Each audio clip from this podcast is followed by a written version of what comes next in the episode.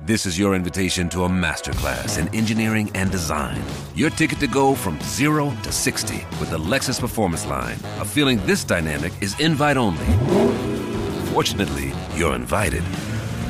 Experience the exhilaration of the Lexus Performance Line and some of the best offers of the year on select models at the Invitation to Lexus sales event, now through April 1st.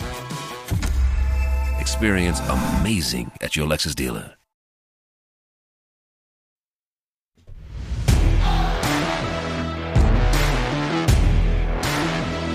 Weiter, immer weiter. Der FC Bayern Podcast aus der Oberpfalz.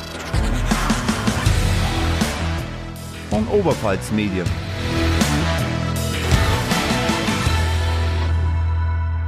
Ja, ist den heidische Weihnachten. Ich habe vorhin noch mal kurz ein paar alte Werbespots von einem gewissen Franz B. angeschaut. Das, da gibt's auch Highlights und unter anderem sein berühmter Weihnachtswerbespot. Ja, äh, Weihnachten ist schon gerade kurz vorbei. Wir sind zwischen den Feiertagen, zwischen Weihnachten und äh, ja, Silvester. Und wir sitzen hier in unserem kleinen, aber feinen Podcast-Studio, um über den FC Bayern zu reden, beziehungsweise über das Jahr 2023 äh, vor allem. Ich glaube, es wird wie immer noch die ein oder andere Randbemerkung geben, die darüber hinausgeht. Und wenn ich sage wir, dann heißt es, dass ich natürlich nicht allein bin. Mein Name ist Thomas Webel, sondern bei mir sind wie immer gerade frisch auf der Recherche auf seinem Smartphone im burgunderroten FC Bayern Pulli Fabian Leb. Ich will eigentlich schon wieder gehen. Servus, schön, dass du da bist. Servus. Ja, finde ich gut, aber die Farbe, die dein Pulli hat, das waren ja so die Trikots früher. Ich überlege jetzt gerade, war das das letzte Mal, wo, oder, wo wir auch schon über die, wo der Das Kollege Fröhm dann vorletzte Mal. Vorletzte Mal. Ich Vorletzte hab's Mal. nämlich auch live Das ist ja der gesehen. Mode-Podcast hier. Ja. Ah ja, stimmt, okay. Gut so. Können wir uns bitte aufs Wesentliche konzentrieren? Seit wann macht man sowas? Aber apropos das Wesentliche, Servus Stefan. Ja, servus. Ich habe heute früh, Im ich mich, Burgunderhemd übrigens. ich, ich habe heute früh mein Jeanshemd in der Hand gehabt und dann äh, habe ich mich daran erinnert, dass du das, das letzte Mal erwähnt hast und mir gedacht, nee, das kann ich nicht wieder anziehen und deswegen ein bisschen anders. Ich bin eingewechselt worden für den Sebastian Böhm, der ist jetzt auf der Bank. Ja gut, mal schauen, vielleicht ist es der Start einer großen Karriere. ist doch hier Stammbesetzung. Ja, schon. da? Ja, braucht er mal eine Pause. Es- Ich glaube, der ist ein bisschen überspielt, Ja, ehrlich gesagt. Der macht auch zu viele Podcasts, der Bur. Ja, äh, servus Sebastian. Ich denke, du wirst uns hören und wirst uns hinterher sagen, was wir besser hätten machen können. Womit du recht haben wirst. Ähm, ja, worum soll es heute gehen? Wie schon gesagt, wir wollen auf das Jahr 2023 zurückschauen beim FC Bayern. Wir wollen auf den Status Quo gucken, wie läuft's momentan. Und zum Schluss gibt's noch, ja, für die Zeit zwischen den Feiertagen vielleicht ganz passend einen kleinen Streaming-Tipp. Und das Jahr 2023 beim FC Bayern war, wir haben vorhin schon im Kaffeeautomaten ganz kurz geredet, Fabian, das war gar nicht mal so ruhig. Also wenn es eine Fieberkurve wäre, dann wäre der Patient gestorben, da ich mal sagen. Aber- Tja, immer mal wieder wäre er am Leben gewesen, aber, aber die Kurve wäre dann auch oft mal abgesagt. Er lebt, er lebt da, jetzt ist er Ja, verstorben. genau. Und jetzt ist er wieder da. Nee, ich habe eigentlich so Rückblick erstens, da sieht man mal, wie, wie man geblendet ist. Gell? Erstmal so gedacht, ja, Bayern ist wieder das Monster, das früher war, spielt schlecht, gewinnt aber immer. Oder spielt nicht schlecht, das ist jetzt wieder übertrieben, aber äh, spielt ja pragmatischen Fußball. Und dann hat man halt so die letzten fünf, sechs Spiele äh, im, im Kopf oder die letzte Phase der, des Jahres. Auch wenn man dann so mal genau drüber nachdenkt, das war schon, war schon ein verdammt turbulentes Jahr, das der FC Bayern durchlebt hat. Äh, da mit Trainerwechseln, Last-Minute-Meisterschaften, in denen gleichzeitig die Führungsetage entlassen wird. Kann man mal machen. Ähm, ja, doch. Und dann, wegen- ja, und dann dieser, dieser Mini-Kader hinten raus. Und ich habe dann im Kaffeeautomaten gerade auch gesagt, das ist eigentlich, muss man beginnen. Ich glaube, der erste Punkt des Jahres, Der war im Dezember 22. der war im Dezember 22 und zwar da war das die Verletzung Manuel Neuers, die sich dann noch gravierend in, ins Frühjahr ausgewirkt hat und dann mit der Verpflichtung von Jan Sommer, obwohl man mit Sven Ulreich einen eigentlichen Vertreter hatte. Wir haben das hier lang und genug äh, debattiert, aber das war so der erste große Aufreger, Manuel Neuer. Und dann die Frage, kommt er wieder, kommt er nicht mehr, ist er fertig, ist die Karriere beendet? Und ich glaube im Nachhinein oder jetzt rückblickend, wo man ja vieles erfahren hat, glaube ich, ist, ist halt die neue Zeit. Der FC Bayern hat ja eine Doku gemacht über diese Zeit. Manuel Neuers äh, selbst auf YouTube produziert dann und ausgespielt. Mm, natürlich werden dann nicht die negativen Aspekte äh, in den Vordergrund gestellt oder, oder irgendwelche Problem, äh, Probleme herausgearbeitet. Aber es war schon mal interessant zu sehen und auch wie die Mediziner das einschätzen und wo sie dann sagen, so eine schwere Verletzung hat man in den letzten 10, 15, 20 Jahren beim FC Bayern nicht. Und da sieht man erstmal, von welchen medizinischen Dimensionen man da spricht und umso höher, und da muss ich mehr Culpa, da muss ich jetzt auch in die Selbstgeiselung gehen, kann man schon sagen, also dass der Manuel Neuer so zurückkommt, wie es jetzt den Anschein hat, wie er sich im Tor wieder gibt, wie er wieder präsentiert und ja, als wäre er nie weg gewesen. Ja. Also und dem muss ich zustimmen. Also Ja. ich hätte auch nicht gedacht, dass er sofort auf dem Level wieder da ist. Aber er ist es. absolut. und er Spricht, ist spricht für ihn, spricht auch, glaube ich, für die medizinische Versorgung, die du da heutzutage hast. Und er, er ist auch dieser Anker in der Defensive, warum es eigentlich trotz dieses Personalnotstands, den, den der FC Bayern in der, in der Defensive hat, ist er dieser Anker, der einfach der Mannschaft scheinbar oder den Leuten, die vor ihm spielen, wirklich diese Art von Sicherheit, diese, diese ja, Ruhe, einfach das Wissen, da hinten ist einer, der hält auch mal einen Unhaltbaren. Und ja, sicherlich ein Erfolgsgarant der letzten Wochen, dass er wieder, wieder da ist. Aber wie gesagt, das war eigentlich der erste Punkt des Jahres, dem eigentlich, der schon so weit entfernt scheint und doch was Anfang des Jahres mit der Verpflichtung von Jan Sommer. Ja, es war natürlich alles ein bisschen chaotisch. Sie haben dann, dann Jan Sommer geholt. Im Sommer ist der dann wieder, wieder abgegeben worden in Inter Mailand. Hat- Das muss man heute lesen. Heute irgendwo war das, war das Sportbild, Kicker, schlag mich tot, irgendjemand. Angeblich hätten die sportlich Verantwortlichen im Sommer nicht gewusst, dass Jan Sommer eine Ausstiegsklausel hat. Also da, äh, wer den Wechsel, das war ja glaube ich noch Brazzo Kahn, das war noch die alte Führung, Ja. die den Wechsel getätigt haben und und die Neuen hätten im Sommer dann nicht gewusst, dass Jan Sommer eine Ausstiegsklausel hat. Wären Gut. davon völlig überrascht geworden. Vielleicht haben die keine Verträge abgelegt, haben keine Ordner, wo sowas drinsteht, wo man Möglich. mal nachschauen. Hat man jetzt. Na, aber was ich ganz, ganz spannend fand, äh, habt ihr mal verfolgt, wie es dem Herrn Sommer in Italien so geht? Bombastisch. Aber hallo. Topkeeper, beste äh, Gegentorquote, also die wenigsten Gegentore der Liga, ein, ein absoluter Fels in der Brandung bei. Inter Mailand. Sieben Gegentore in 17 Spielen. Ja. Wird gefeiert von den Medien in Italien, wird gefeiert von den Fans. Gut, jetzt könnte man blöde Witze darüber reißen, dass dort niemand findet, dass er zu klein ist. Nein, aber das aber das war halt, ganz kurz, aber das war so ein Punkt, der mich hier etwas irritiert hat, weil das war ja so ein Thema, was dann irgendwann aufkam, wo es dann irgendwann gesagt haben, oh, der ist so klar für ein Torhüter von der FC Bayern, wo man denkt, der ist ja nicht geschrumpft, wo er an die Säbener Straße gewechselt war. Also man hat ja gewusst davor, wie groß der ist. Das kann doch dann nicht plötzlich ein Problem gewesen sein. Ja, das ist es ja nicht. Also, Jan Sommer ist äh, absoluter Top-Torhüter. Ob ihm jetzt fünf Zentimeter in der Körpergröße fehlen oder nicht, das ist völlig irrelevant, solange er die Kiste sauber hält. Und das macht er, ähm, das macht er bei Inter Mailand in einer bestechenden Art und Weise. Und von daher kann man es nachvollziehen, dass er den Weg gewählt hat, weil er einfach wahrscheinlich, vielleicht hat er die Signale ja bekommen. Wenn Ja, und hey, vielleicht hat er Glück, äh, gewinnt jetzt auch noch in Italien die Meisterschaft. ja, Zu wünschen wäre es ihm. davon ist auszugehen. Und ja, Stefan? Ich muss mich zu Wort melden, weil es waren jetzt schon wieder so viele Sachen. Vielleicht gleich mal ähm, auf deine Frage ganz am Anfang. Wann hat es ein Jahr gegeben, wo beim FC Bayern nichts los war? Oder wo es ruhig war? In meinem, na, wo es ruhig war, ja, richtig ruhig nicht, aber es gab zwischendurch so Phasen, wo zum Beispiel mal ein komplettes Kalenderjahr hindurch der gleiche Trainer an der Seitenlinie stand und vielleicht nicht noch parallel der Sportchef und der, und der Vorstandsvorsitzende rausgeschmissen wurden. Ja, ja, klar. Also das, die, die extremen Negativereignisse waren da, aber äh, bis auf die Jahre, wo man jetzt wirklich sehr erfolgreich war, also die zwei Champions League oder Triple-Jahre, wo ja wirklich Genau, alles dann super gelaufen ist. Ja, oder auch Flick. in meinem Gefühl auch so in Erinnerung, vielleicht drückt mich da auch die Erinnerung, aber auch die Zeit unter Pep Guardiola, als der mal da war, so in der Mitte. Ey, da war nicht alles super, aber es war nicht ganz so wild wie Es- dieses Jahr. Es war nicht ganz so wild, aber ich möchte trotzdem kurz äh, darauf eingehen, das mit Manuel Neuer hat mich auch sehr beeindruckt. Äh, ich ich habe, glaube ich, damals, wenn wir da schwer diskutiert haben, gesagt, ich draußen schon in seinem hohen Alter zu noch so einer schweren Verletzung wiederzukommen, weil ich glaube, der wäre, hätte nie die Karriere hingelegt, wenn er nicht so äh, von Ehrgeiz schon fast zerfressen wäre. Und ich glaube, dass dir sowas dann in einer Verletzung dann auch hilft, wenn du eben dann ähm, so übermaß ehrgeizig bist. Jan Sommer gefühlt war für mich nicht unumstritten in, äh, beim, in seiner Zeit beim FC Bayern.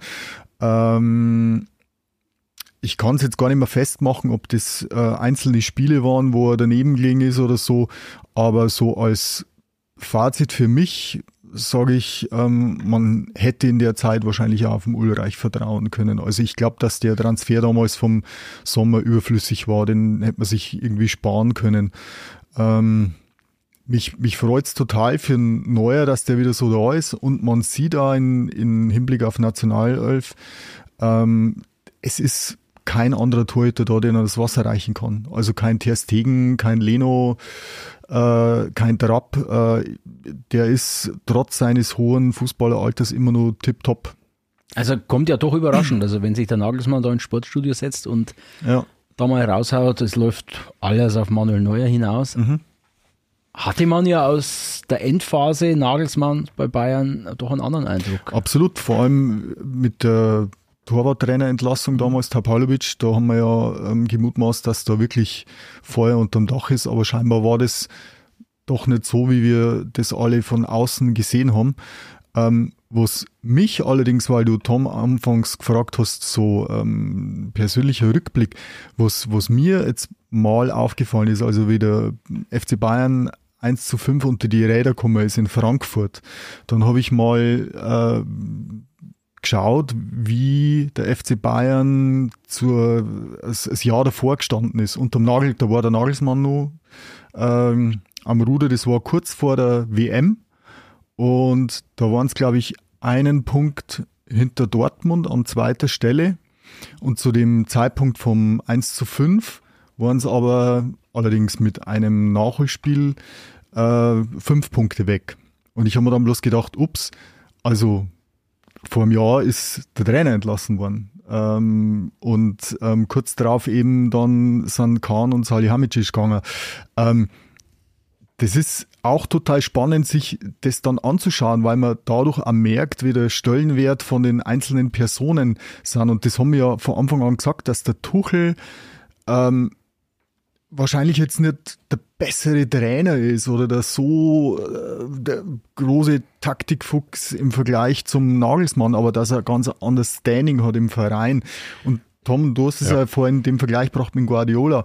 Der Guardiola war im Endeffekt auch nicht erfolgreicher beim FC Bayern als der Felix Magath damals. Der hat auch zwei oder dreimal das, Trip, äh, das, das Double hintereinander gewonnen.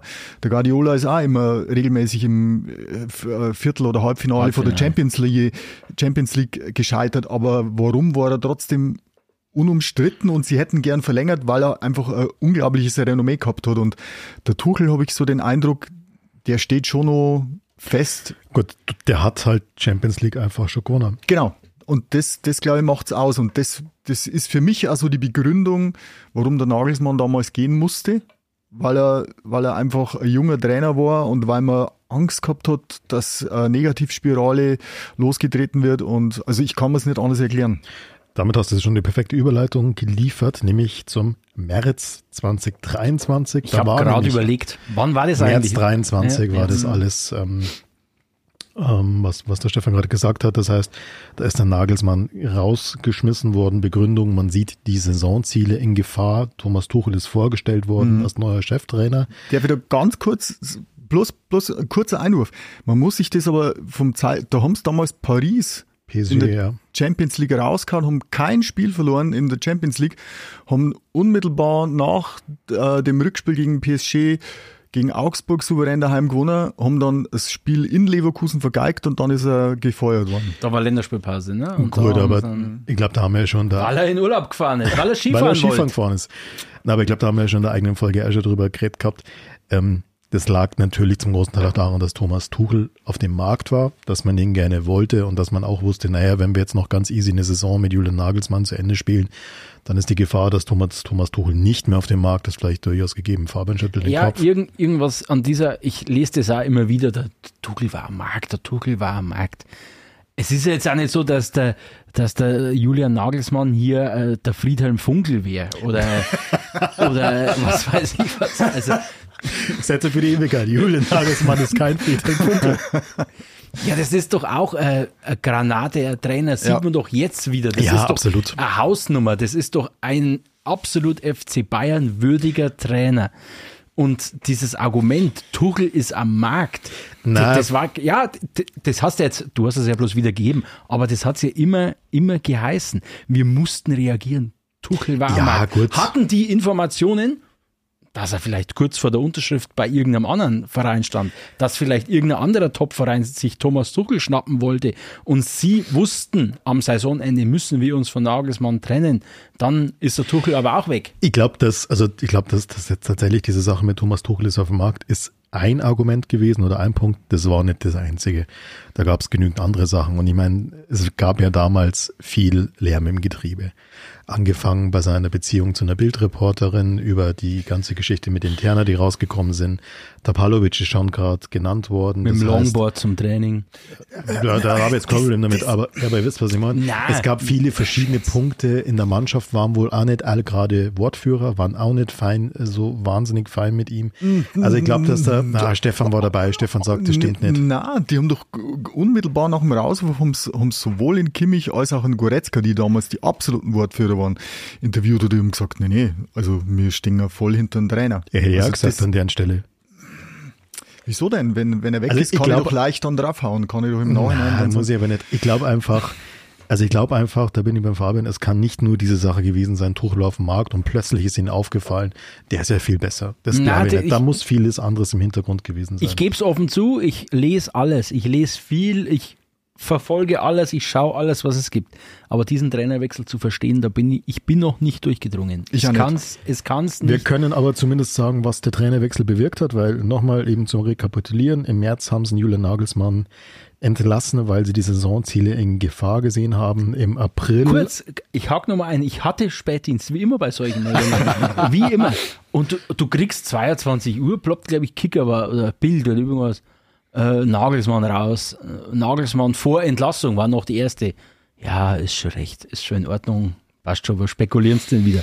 Und dann machst du das auf und dann denkst du, Bayern entlässt heute noch mit sofortiger Wirkung Nagelsmann. Das konnte ich nicht glauben. Und dann hat man zwar versucht, Erklärungen zu finden, die letzten, die nächsten Wochen, Monate. Jetzt sind wir ein Dreivierteljahr entfernt. Aber je weiter diese Entlassung wegkommt, desto weniger wird's greifbarer, was da dahinter gesteckt hat. Und ich hoffe, dass es irgendwann ein Enthüllungsbuch gibt. Irgendwann der Brazzo bricht sein Schweigen. Was weiß Ich wollte ich. gerade sagen, Kahn oder Brazzo, einer von den beiden. Momentan würde ich eher auf Kahn tippen. Der, der, Brazzo will nochmal einen Job haben beim Bayern. Tom, darf ich dir spontane Antwort geben auf deine Frage? Was hat sich geändert seitdem? Ja. Nichts. ja, das wollte Das mir meine ich nicht negativ, möchte Nein, ich nein, nein, betonen. Aber es hat sich nichts geändert. Aber das ist ja das, worauf ich gerade überleiten wollte. Im März ist er entlassen worden, weil Saisonziele sind in Gefahr. Im April sind sie dann erst durch eine Heimniederlage gegen den SC Freiburg aus dem DFB-Pokal geflogen und kurz drauf in der Champions League gegen Man Manchester City ausgeschieden. Gut, das kann man sagen.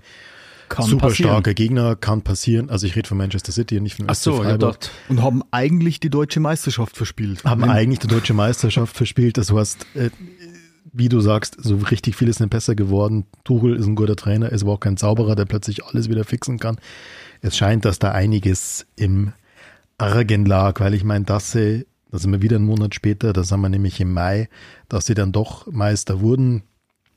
Das war jetzt vielleicht auch weniger ihr Verdienst und mehr der, der Freunde aus Lüdenscheid Nord, die einmal mehr zwar alles vorbereitet hatten für die Party, aber den notwendigen Sieg dann im letzten Spiel dann doch nicht eingefahren haben. Habe ja damals in der Folge schon erzählt, wie das bei uns war auf der Hochzeit, wo ich eingeladen war, wo der Bräutigam der Hardcore-BVB-Anhänger ist und alle haben sich dann so unterm Tisch so heimlich ein bisschen gefreut, weil ihm niemand irgendwie den Tag versauen wurde, wollte. Ähm, Grüße Robert, falls du das hörst. Ähm, aber Gut, es war halt, wie es war. Letzter, letzter, letzter Spieltag der Bundesliga. Musiala schießt in der 85. Spielminute, glaube ich, war es. Ich glaube noch später. In Köln das äh, 2 zu 1 und äh, dann äh, Dortmund hätte gewinnen müssen, schießt in der Nachspielzeit noch den Ausgleich zum 2 zu 2 gegen Mainz. Mehr aber auch nicht mehr. Das, und was, nur eine, ganz kurz, eine Szene, die mir dann wirklich im Gedächtnis geblieben ist, also wo für mich schon klar war, okay, das war, das hat mich jetzt schon emotional wieder ein bisschen gepackt. Ja, Fabian dich nicht, ich weiß. Aber diese Szene, wo Thomas Müller auf dem Spielfeld steht, mit seinem Handy in der Hand, mit seinem Smartphone, alle anderen Spieler um ihn rumstehen und diese Truppe von hochbezahlten Unterhaltungsmillionären, auf diesen kleinen Smartphone-Bildschirm starrt, weil sie wissen wollen, wie das Spiel in Dortmund endet und dann irgendwann, ich weiß gar nicht, ob es zuerst von den Fans kam oder ob auf dem Smartphone die Meldung kam, irgendwann war dann die Nachricht, da Spiel in Dortmund ist aus und sie, sie laufen zum Feiern. Aber nochmal, ja, klasse von Musiala, dass er das Ding macht, auch typisches Bayern-Ding, dass er halt am Ende dann doch ackern, bis es halt irgendwie klappt.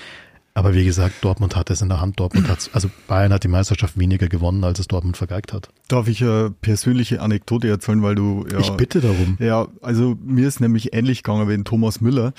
Äh, ich bin nicht so hoch bezahlt, aber du warst auch im, Ring. im Stadion gestanden. Ich hatte, ich hatte vor dem Spieltag, was habe ich es für mich abgehakt. Also für mich war klar, Dortmund wird Meister, Bayern wird. Also das, es, es war für mich gar nicht, ich habe es überhaupt nicht mehr am Schirm gehabt. Und ich war an dem Tag mit der Familie, waren wir, haben wir Radltour gemacht zum, nach Weiden zum Skater-Contest beim Jutz, beim Jugendzentrum in Weiden. So.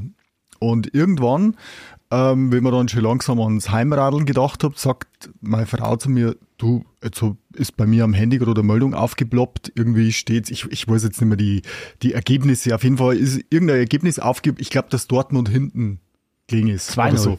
2-0 hinten ist. Und auf einmal bin ich völlig nervös worden und hab dann mein, mein Handy vorne ins, ins Radl so reingeklemmt, dass ich ständig schauen kann. Und ähm, also zugespitzt. In die Speichen, also zu, ein bisschen. Zu, zugespitzt hat sich das dann wirklich alles auf dem Fahrradweg zwischen Weiden und Neustadt, äh, Weiden und Altenstadt. Da sind wir dann wirklich zu, zu fünft mitten auf dem Fahrradweg gestanden.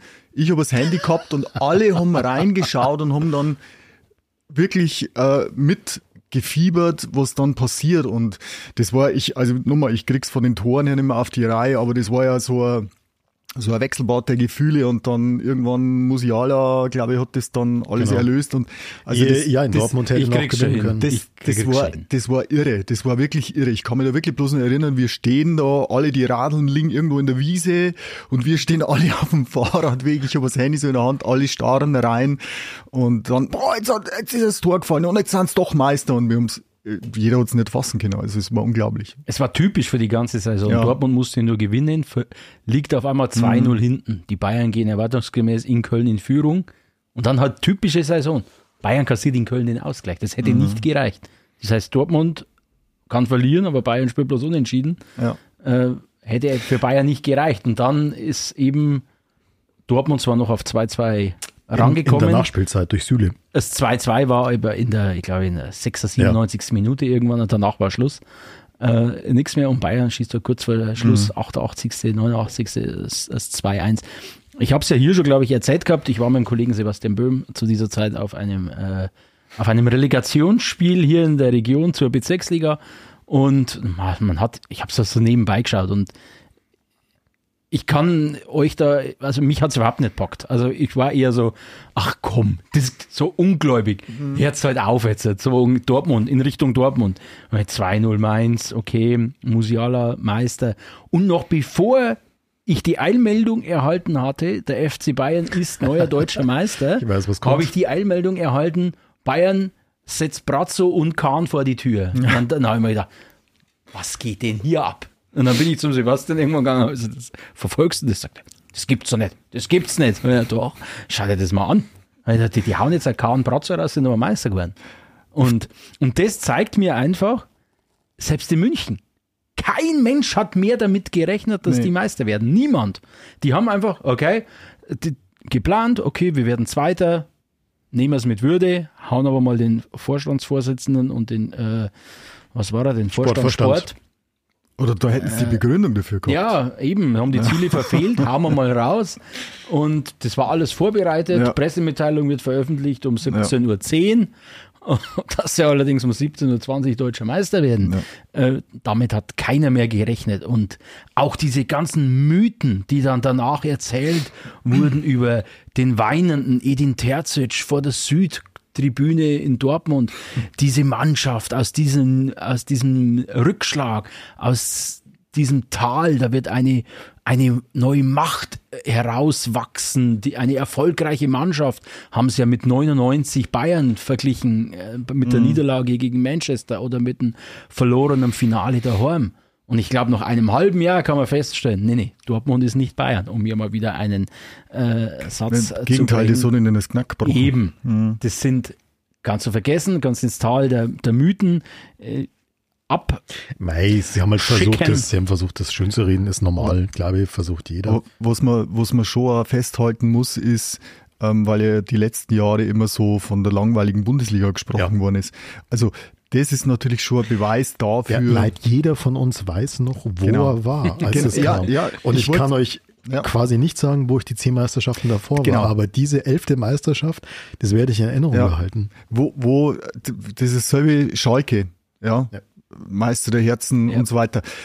Kann ich auch genau sagen. Wir haben mit die alten Herren der DOK Neustadt in Schirmitz, glaube ich, gespielt. und Ich so. hab Und auch gleichzeitig war, gespielt. Ich war auf dem, auf dem Weg in die Umkleide. Du wieder warst aber bei den plötzlich- Ich war nur am Platz. Also ich war so, am Platz. So, solche Geschichten, das, das weiß Mhm. man dann einfach. Und das ist natürlich schon sensationell, gell? Also diese, äh, wie ich- es gerade erzählt habe, mit, dem- mit dem Fahrradweg, ich meine, da wirst du dich immer dran erinnern. So, ja, genau, das war damals Mhm. die Meisterschaft, wie die Dortmunder zu blöd waren.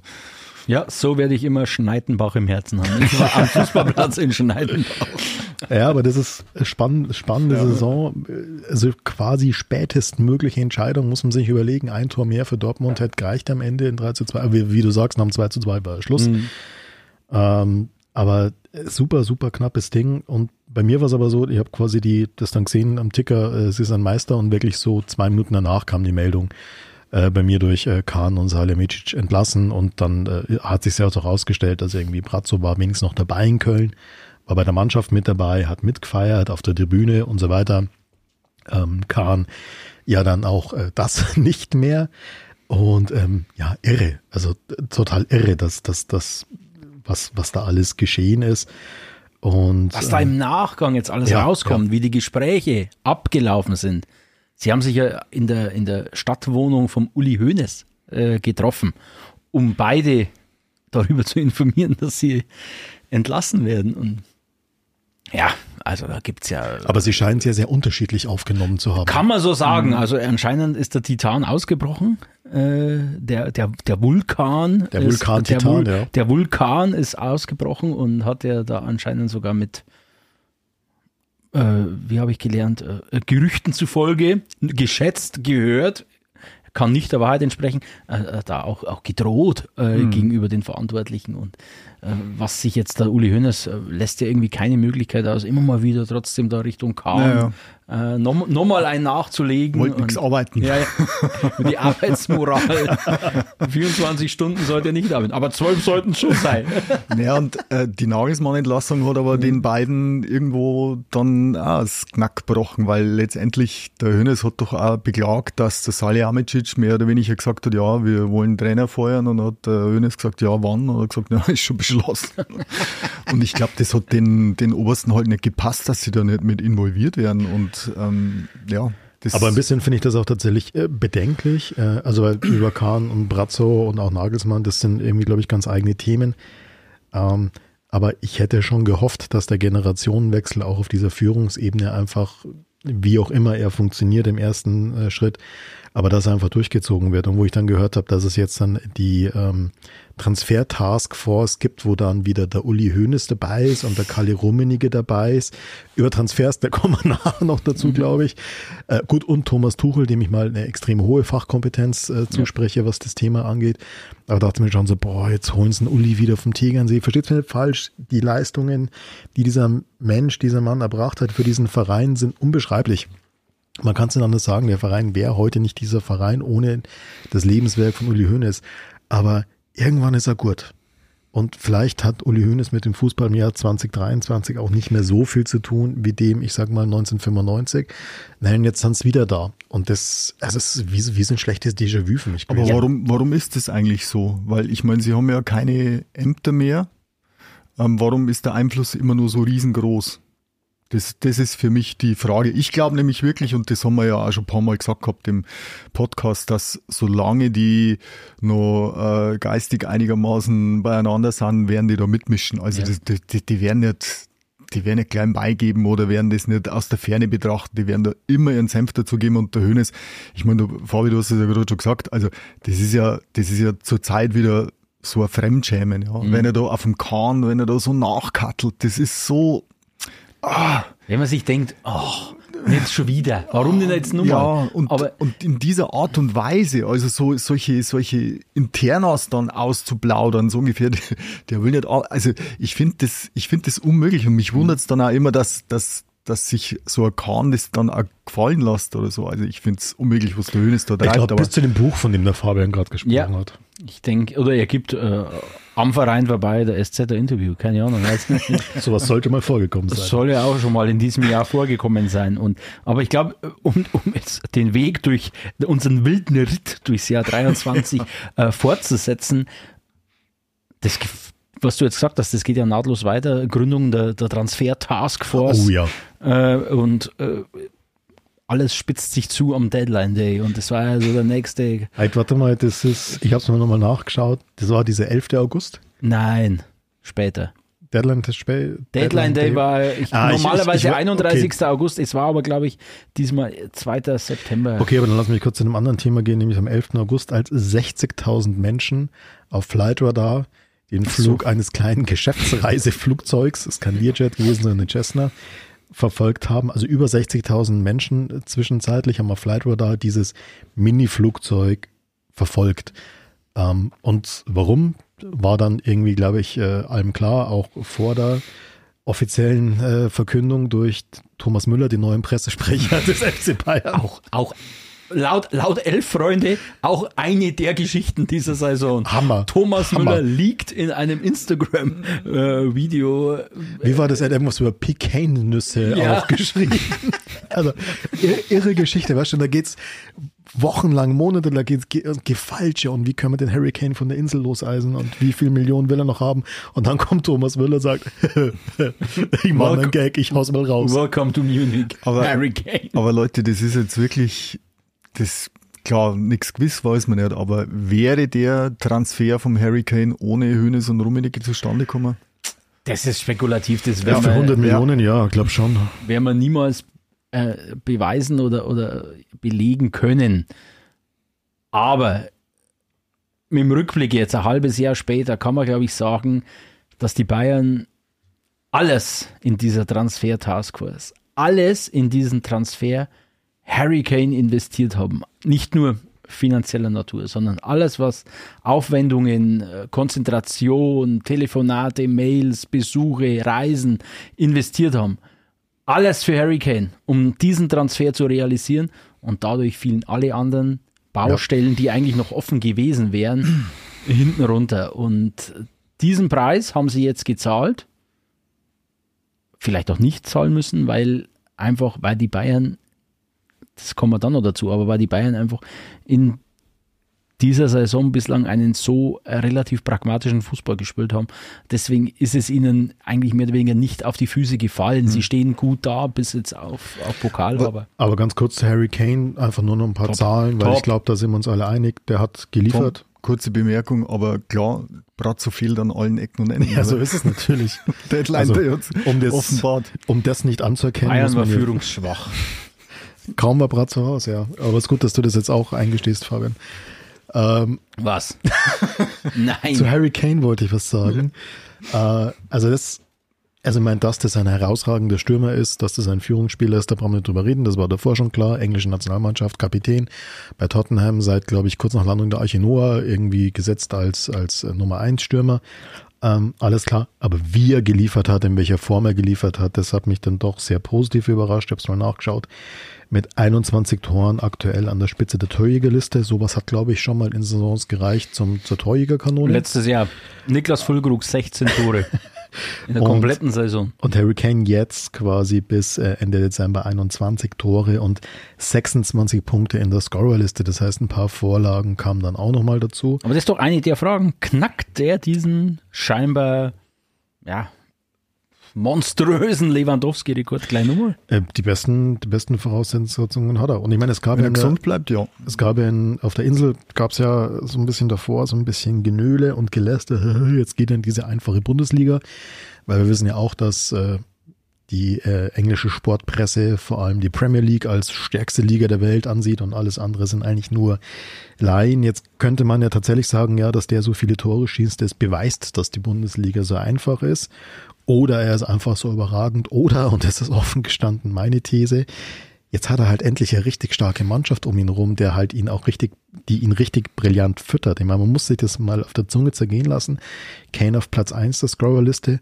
Auf Platz 4 liegt Leroy Sané mit 17 Punkten. Das heißt, gerade dieses Zusammenspiel Leroy Sané mit Harry Kane oder auch Thomas Müller mit Harry Kane, die hat er halt in Tottenham nicht gehabt. Vielleicht kann er jetzt hier einfach aufblühen und zu seiner wahren Form kommen. Stärkstes Duo Europas. Ich habe jetzt, glaube ich, die Zahlen nicht, nicht im Kopf, aber ich glaube, gelesen zu haben, wenn es so äh, auf der Suche nach dem stärksten Sturmduo Europas geht. Ich Sané glaube, und Kane. Genau. Also äh, gibt kein Pärchen in Europa, das mehr Tore oder Scorerpunkte gesammelt hat. Und ja, zu diesem Transfer kann man den FC Bayern nur beglückwünschen.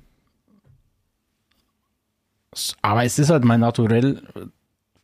Das Negative zu suchen. Komm doch mal zum Deadline Day. Ja, aber da ist halt vieles liegen geblieben. Also 100 Millionen für Harry Kane habe ich hier schwer kritisiert. Wird auch weiterhin ungreifbar bleiben. Aber wenn man den Oberen glauben darf, dann hat sich dieser, dieser äh, Transfer ja schon äh, rentiert und man ist in der, äh, ja, praktisch in der Phase, wo sie die Hand dann aufhalten können. Ich glaube, sie haben auch schon zwei, drei Trikots verkauft von ihm. Ja, wie, waren, wie viel waren das am ersten Wochenende? 15.000 am, am ersten Samstag nach der Bekanntgabe. Aber Ich meine, das ist schon geil, muss ich ehrlich sagen. Das ist, also unabhängig von dem, was der sportlich kann, und ich glaube, das ist äh, unstrittig, ist es ein Leuchtturm und ist es auch für die Bundesliga ein, Gütesiegel und ist es, ist es so ein Typ, das ist so ein Spieler, wegen dem gehen die Leute auch in die Stadien, wegen denen schauen die Leute das auch im Fernsehen an. Das ist halt geil und wenn der dann natürlich noch äh, Mitspieler hat, die ihn befüttern wie ein Leroy Sané oder auch umgekehrt. Ich meine, Harry Kane hat ja auch für Leroy Sané schon aufgelegt, ja. Und wenn der kongenial mit Thomas Müller agiert, das ist, das ist ein Traum, das anzuschauen. Aber ich glaube, ein Aspekt ist noch ganz wichtig. Wenn die jetzt mal vor ein paar Jahren einen Cristiano Ronaldo verpflichtet hätten, dann wären die Leute auch gekommen, um Ja. Cristiano zu sehen. Aber der Unterschied ist einfach der, dass der Harry Kane zumindest vermittlerisch nach außen und äh, was man von seinen Mitspielern auch hört, der ist so am Boden geblieben. Der ist so, ähm, der ist halt nicht abgehoben. Das ist so ein normaler Typ irgendwie, Wirkt so, der ja. mit seiner Familie da ist und ähm, der Mal, nicht, das nicht tätowiert ist. nee, Was keine schaut Ahnung. da jetzt nicht so an? Nee, aber der, der, äh, wisst ihr, was ich meine, oder? Der, also wir haben ja den Vergleich auch schon mal gebracht mit Lewandowski. Der, der Lewandowski, dem ist ja immer so angehaftet, naja, der war trotzdem so ein Söldner-Typ irgendwo, der, der nur auf sich geschaut hat und aber der, der, der Kane, der, der hat vom Tag eins an so die Führungsrolle übernommen und hat sich ähm, und, und war integriert. Gut, der FC Bayern hat natürlich auch einen separaten Integrationsbeauftragten abgestellt in Person von Thomas Müller. Ja. Aber Lewandowski und Kane darf man nicht vergleichen, weil sie erstens vom Charakter, vom, vom, vom Wesen, vom, vom menschlichen her, als auch vom sportlichen völlig unterschiedliche Typen sind. Also wenn ich anschaue, wie sich ein Harry Kane fallen lässt, äh, wie der sich die Bälle am eigenen 16er Ja, holt, teilweise auf Höhe der Sechser agiert, teilweise ähm, ja einfach die, die Angriffe selbst initiiert, ähm, wie er Standards verteidigt, wie er, wie er aber auch dann gleichzeitig vorne präsent ist, wie er sowohl aus der Distanz trifft, wie er das Darmstadt-Tor habe ich jetzt erst wieder gesehen, äh, da aus, aus der eigenen Hälfte trifft und so weiter. Ganz anderer Typ, hat sich rentiert, dieser Wechsel. Bayern hat in diesem Fall alles richtig gemacht. Aber du wärst nicht der Fabian, wenn du nicht sagen würdest, wo Genau. sie nicht alles richtig gemacht Aber die, haben. Die Führungsschwäche des FC Bayern hat sich ja nicht nur in dieser äh, schwer nachvollziehbaren äh, Trainerentlassung von Julian Nagelsmann äh, gezeigt, sondern auch, was sie dann in der restlichen Transferphase äh, bewerkstelligt bzw. nicht bewerkstelligt haben. Äh, ich erinnere an, an diesen Doppelabgang äh, Stanisic und, und Pavard, die völlig ohne Not und für mich nach wie vor völlig unter Wert abgegeben werden. Ich sage ganz ehrlich, wenn, wenn die Bayern ein, ein Pavard, nehmen wir mal aus der Premier League, holen wollen würden, müssten sie Minimum 50 bis 60 Millionen hinlegen. Minimum.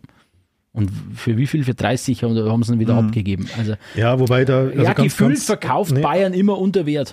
Absol, äh, ja, absolute Zustimmung, aber zu den beiden gerade noch mal ein Kommentar. Bei Pavard hattest du aber halt auch irgendwann das Gefühl, der will weg, der Aber identifiziert dann muss ich doch einen nicht. Ersatz haben. Absolut, aber ich verstehe den Stanisic, die Stanisic-Leihe verstehe ich nur viel weniger. Ja, ich verstehe auch, Du man hast kann auch beide hoch- abgeben. Du hast einen hochmotivierten, hochtalentierten Nachwuchsspieler, der schon gesagt, äh, der schon gezeigt hat, dass er im Endeffekt für die erste Elf taugt. Du bist in der Abwehr eh nicht so wahnsinnig toll aufgestellt. Gut, dass du dann ausgerechnet zum stärksten Meisterschaftskonkurrenten verleihst, das hast du zu dem Zeitpunkt vielleicht noch nicht gewusst, aber ich meine, dass Leverkusen unter äh, Alonso jetzt keine Gurkentruppe ist, war glaube ich schon klar. Äh, aber das hat mir richtig wehgetan. Also immer wenn diese jungen Spieler gehen, in ihrer Entwicklung dort eigentlich eher gehemmt werden, der ist ja jetzt in Leverkusen, ist der jetzt auch nicht die ganz große Nummer. Der spielt überhaupt nicht. Entschuldigung. Und ja, genau. Und Stanisic. Ja, also der darf vielleicht. spielt- Stanisic fast überhaupt nicht. Lass mich, lass mich kurz schauen. Die Ja, also ich- Stanisic darf in der Europa-Liga mal, wenn. Äh, Ich schaue eigentlich regelmäßig mir die Aufstellungen an. ja, auf der Bank. Auf der Bank sitzt er. Also w- vielleicht was zu dem Thema, ähm, weil ja die ganze Zeit nach der Holding Six äh, gefahndet wird. Ähm, ich kann es jetzt nicht sagen, ob er die typische Holding Six ist, wahrscheinlich nicht, aber ich verstehe ja nicht, warum zum Beispiel so Leute wie der Ryan Grafenberg Ja, ähm, noch in dazu. München nicht funktioniert und in Liverpool voll funktioniert. Warum ist das so? Also liegt es dann, der, der kann ja nicht von heute auf morgen das Fußballspiel lernen. So, liegt es am Trainer, ja. liegt es an, an, an was liegt's? Weil Bayern den geholt hat, haben sie ihn ja nicht ohne äh, Grund verpflichtet und äh, Ja, der Brazzo hat schon gute verpflichtet, muss man schon sagen. ja, na, ja, also es ist ja so, also ich meine, er ist ja, nochmal, wenn der jetzt danach zu, zu äh, was weiß ich, Hoffenheim gewechselt wäre und wäre dann Stammspieler geworden, ja, dann hätte ich gesagt, okay, klar. Passt, gell. Aber Liverpool- Liverpool, die sind momentan Tabellenführer in der Premier League oder Zweiter oder so. Ja, Talentführer, glaube ich. Ja. Also das, das ist eine Geschichte, die ich nicht nachvollziehen kann, muss ich ganz ehrlich sagen. Fabi, du? Stimme ich dazu? Um das kurz noch zu verdeutlichen, Stanisic hat bisher 250 Minuten Bundesliga für Leverkusen gespielt. In 17 Spielen. Ins, ja, er ist sechsmal nur eingesetzt worden äh, in der Bundesliga. Ja. Und dabei nur Mhm. 250 Minuten absolviert. Also das ist äh, nix. Er hat sich ja selber schon beklagt, ähm, dass dieser Wechsel Aber er hätte bei Bayern hätte er nicht gespielt. Der hätte auf der rechten Seite, wo er eingesetzt worden wäre, da hätten entweder der Masrui oder der Leimer gespielt. Ja, aber wenn es dann Leimer dann auf der 6 braucht hättest, Ja, jetzt, äh, ja, klar. Und in der hättest du- Innenverteidigung hat man alles schon. Ja. Und ich meine, es wird, kommst, kommst du eigentlich auch zu Afrika und Asien Cup dann später? Kommen wir schon noch? Kommen weil, weil kommen wir das schon ist ja noch. Aber jetzt hätte ich ja, erst, jetzt, entwickelt sich ja positiv für den FC Bayern. jetzt hätte ich aber erst gehofft, dass der Fabian nochmal etwas auf das Fiasko des Deadline Days Komm schon, komm schon, komm schon. Also Gravenberg, völlig richtig, habe ich auch schon. Ist so ein Personalie, habe ich schon verdrängt. Äh, tut mir unglaublich weh, dass so ein junger, talentierter äh, Mann es beim FC Bayern nicht schaffen durfte. Warum er so einen abgibt, verstehe ich nicht. Zumal man am längeren Hebel sitzt, er hat einen Vertrag und dann muss ich halt einfach mal sagen, nee, pass auf, du kriegst schon deine Zeit, hab Geduld, du kriegst schon deine Zeit. Aber der hat es ja nicht gekriegt. Ja, Ja, und das ist das, was ich Ja. nicht nachvollziehen kann. Warum kriegt das jetzt beim Klopp? Warum integriert denn der Klopp hervorragend in die Mannschaft? Warum ist er da, ich will nicht sagen Stammspieler, aber warum spielt er da meistens? An was liegt's? weil der Tuchel kaum bis gar nicht rotiert. Da kann man jetzt sagen, warum rotiert er nicht? Aber der war ja unterm äh, Nagelsmann, hat Ah, er auch auch keine Chance ja, gehabt. ja. Ja. Ja, ich verstehe es nicht. Warum man da an diesem Platzhirschen Kimmich Goretzka immer so krass festhält. Man kann doch da, der Klopp ist ja da, da einfach, die, die rotieren in England anders. Gut, man könnte sagen, sie haben noch mehr Wettbewerbe, noch mehr Spiele, weniger Pausen. Ähm, aber man könnte aus Sicht des FC Bayern schon etwas mehr rotieren. Und das ist der Pragmatismus, den, den der, der Tuchel hier an den Tag legt. Der hat ja, mein, der hat seine Stammelf gefunden. Vielleicht war das auch sein Ziel jetzt fürs, äh, fürs, äh, fürs erste halbe Jahr in dieser Saison. Wirklich eine Achse bilden, wirklich äh, eine, eine, eine feste Formation finden und dann nicht zu viel durchprobieren. Aber vielleicht ist auch, ich kann nur mutmaßen, ist auch der enge Kader, da hat auch jegliches Risiko oder jegliche Rotation ins Reich der Fabeln verwiesen. Und ja, Deadline Day, können wir sagen, war ja absolutes Fiasko für den FC Bayern. Erstens, dass der, so ein Verein wie der FC Bayern an so einem hektischen Tag überhaupt in der Not ist, was machen zu müssen. Und es dann so dermaßen verkackt. Also äh, Betonung zeigt- liegt auf müssen. ja, Also in den richtig. vergangenen Jahren haben sie ja auch oft am Deadline Day noch Spieler geholt, aber das waren dann oft so Zuckerler. Zuckerler. Genau. gesagt. Äh, äh, wirklich, aber dass sie mussten und, und das geht dann schief, dass du so unter Druck stehst, das wissen doch die anderen Vereine auch. Der FC Fulham wusste genau. Aber wer hat da gepennt? Wer? Also, alle, alle, in, Hönes, Rummenigge, alle in dieser. Transfer-Taskforce, das haben schon erstens, erstens äh, haben es schon, haben anscheinend Brazzo und, und Kahn da jegliche Führungsstärke, Qualität vermissen lassen und dann dieser Übergang in diese, was weiß ich, in diese bunte Mixtur an alt internationalen hat es auch nicht auf die Schnelle, auf die, auf die Reihe bekommen oder eben, sie haben es echt nicht so als so dringlich empfunden. Ich weiß es nicht. Ich glaube, der Tuchel hat schon, ähm, soweit ich mich erinnere, auch vor dem Deadline Day Ja. darauf hingewiesen, dass er noch jemanden braucht. Oh ja.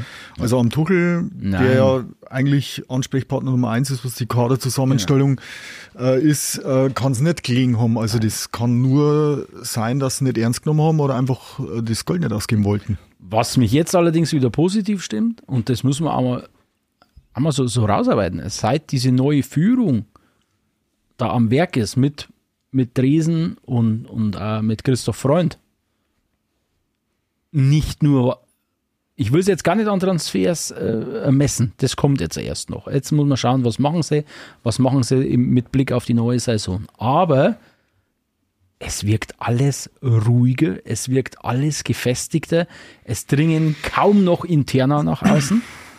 Null.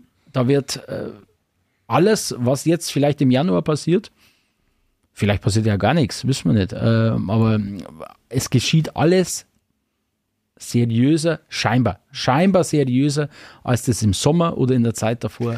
Aber Fabi, dir, müsste doch eigentlich der Fauxpas am Deadline Day voll in die Karten gespielt haben als selbsternannter Fußballromantiker, weil ich glaube, solche Leute wie ein Pavlovic hätte es dann nicht zweimal hintereinander in der Startelf gesehen. Ich habe es gerade auch bei unserem äh, Kaffee-Date äh, beim zufälligen genau Wie lange warten ihr bitte in der Kaffeeküche? das ist ja Wahnsinn.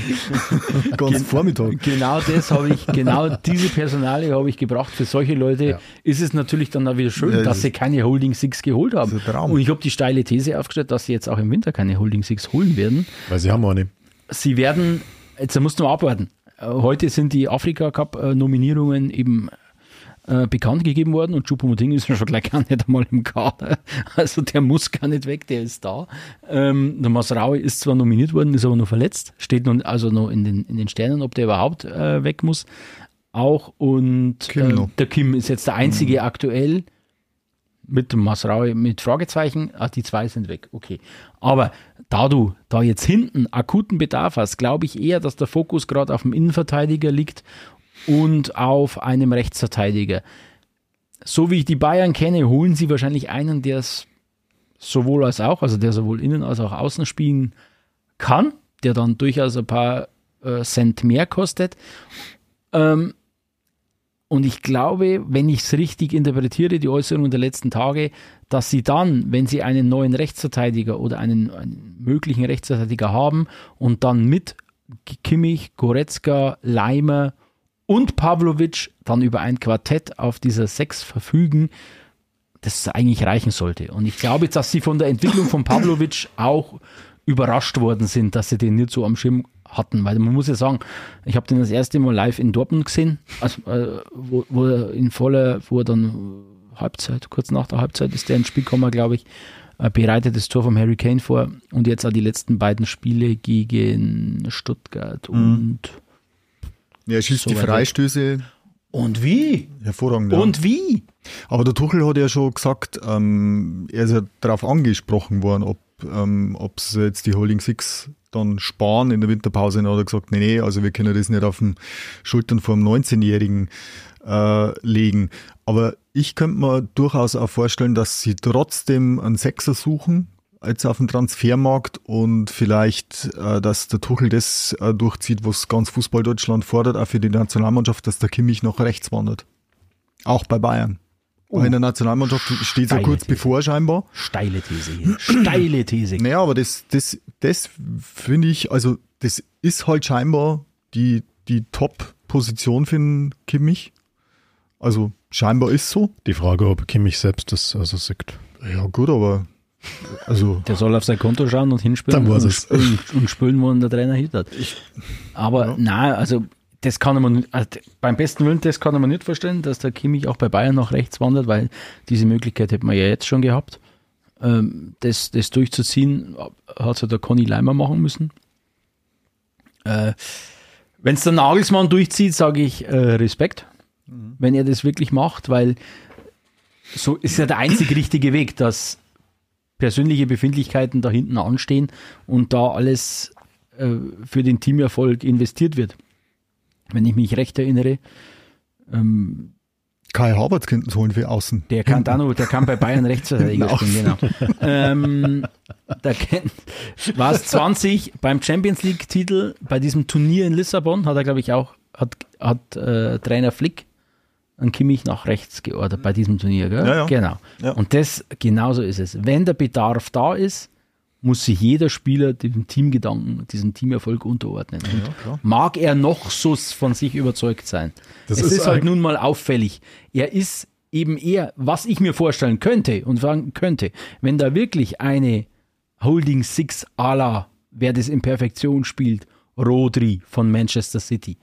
Dies, der ist eine Holding Six. Wenn der da spielt und dann rutscht du Kimmich eins nach vorne auf die sogenannte Acht. Das könnte ich mir wieder vorstellen. Ist vielleicht das System, was er jetzt, was, was Tuchel gerade spielen lässt. Wenn da Rodri, Kimmich, Musiala, äh, Kane, Sané und, und Coman spielen. Boah, sag ich Hallo, aber wer ist dieser Rodri, ne? Äh, diesen Typen zu finden, ob das der Palinja ist, weiß ich nicht. Daher, da kenne ich den Typen zu wenig. Kone von Gladbach Nein, ist im Gespräch. nein, nein, nein, nein, nein. Also im Gespräch. Mag sein, ja, aber der ist qualitativ äh, äh, zu weit weg. Also da lasse ich lieber einen Pavlovic spielen. Vielleicht gehen wir mal kurz zurück auf den Zeitstrahl, weil der zeigt jetzt schon sehr schön ähm, ja, was, worüber wir jetzt schon länger so im Subtext reden, nämlich die mangelnde Tiefe, die der Kader momentan hat. äh, das haben wir nämlich, äh, also was ich mir mal rausgeschrieben habe für die neue Saison, für so markante Spiele, die so ein bisschen Wendepunkte vielleicht auch waren, war eine Partie am 1. November. Ähm, Volkstrauertag. Volkstrauertag. Und Allerheiligen auf einen, äh, auf einen Schlag. Genau, Volkstrauertag. Äh, äh, Ausnahme nicht in Saarbrücken. Da Ja. war es ein großer Fest- und Jubeltag, weil der drittklassige erste FC Saarbrücken hat den FC Bayern aus dem DFB-Pokal rausgeschmissen. Da musste der Delicht früh verletzt raus. Conny Leimer kam für ihn, aber Kimmich ist nach hinten in die Innenverteidigung gerutscht. Da hat man schon gesehen, wie wahnsinnig dick der Kader besetzt ist in der Defensive. Gut, wie es halt läuft, muss man am Ende sagen. Also ich habe mir mal die Statistik rausgeschrieben, ist schon geil. 18 zu 4 Torschüsse, 75 Prozent Ballbesitz, 19-0 Ecken, aber kassierst halt in der 96. Minute das äh, Siegtor von Saarbrücken, muss man auch ehrlich sagen, Glückwunsch an Saarbrücken. Die haben halt gefeitet bis zum Schluss, haben an ihre Chancen geglaubt, haben es wahr gemacht. Und das darf aber, Entschuldigung, das darf im FC Bayern nicht passieren, dass Also- du gegen einen drittklassigen Gegner äh, in der 96. Minute noch das Tor kassierst. Das darf defensiv einfach nicht passieren. Ist aber passiert und es war nicht das einzige Mal jetzt im, im zweiten Teil des Kalenderjahres 23, dass da defensiv nicht alles so gut lief. Widerspruch? Ähm, War super Leistung. nein, nein, nein, nein, nein. Erstens, äh, Widerspruch. Ähm, dass der FC Bayern im DFB-Pokal äh, beim ersten FC Saarbrücken ausscheidet, gibt's nicht. Das gibt's eins, eins von hundert Mal, da- dass das passiert. Aber dieses Spiel jetzt anzuführen als, als Beweis für die mangelnde Tiefe im Kader ist auch falsch, weil egal, da muss, äh, da muss die zweite Mannschaft vom FC Bayern auf dem Platz stehen, Und da hat er ja rotiert. die zwar nur in der Regionalliga spielt, aber wer beim FC Bayern, wer das Wappen des FC Bayern auf dem Trikot trägt und in Saarbrücken auf dem Platz steht, für den gibt's nur eine Option, das ist, den Platz als Sieger zu verlassen. Wenn sie das nicht machen, haben sie versagt. Und zwar auf ganzer Linie. Punkt aus, Amen, Ende. Da sind wir uns, da sind wir uns einig. Da sind wir uns einig. Gar Wo kein ich Widerspruch. dir widerspreche, ist, dass das Au, au, au. eine von äh, mehreren defensiven Unzulänglichkeiten gewesen wäre. Sehe ich komplett anders. Die Bayern hatten genau zwei Aussetzer. Das war einmal, einmal Frankfurt 1-5 ähm, und das Pokal aus in Saarbrücken. Was die Bayern mit diesem kleinen Kader allerdings bis jetzt in der Liga abreißen und auch in der Champions League, das verdient meiner Meinung nach ähm, Respekt und auch ja, Anerkennung. Und, und es ist, wenn du, wenn du statistisch das vergleichst, was der Stefan gerade schon angeschnitten hat, Bayern steht bombastisch da. Sie haben halt heuer einen mit, mit Leverkusen, einen, der noch, sage ich bewusst, der noch mitgehen kann.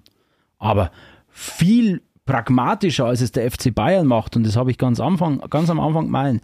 Bayern spielt jetzt nicht immer diesen Hurra-Fußball. Bayern spielt nicht immer diesen tollen Fußball. Bayern spielt nicht immer den ansehnlichsten Fußball. Exemplarisch das letzte Spiel, jetzt weiß ich es wieder. Das letzte Spiel gegen Wolfsburg.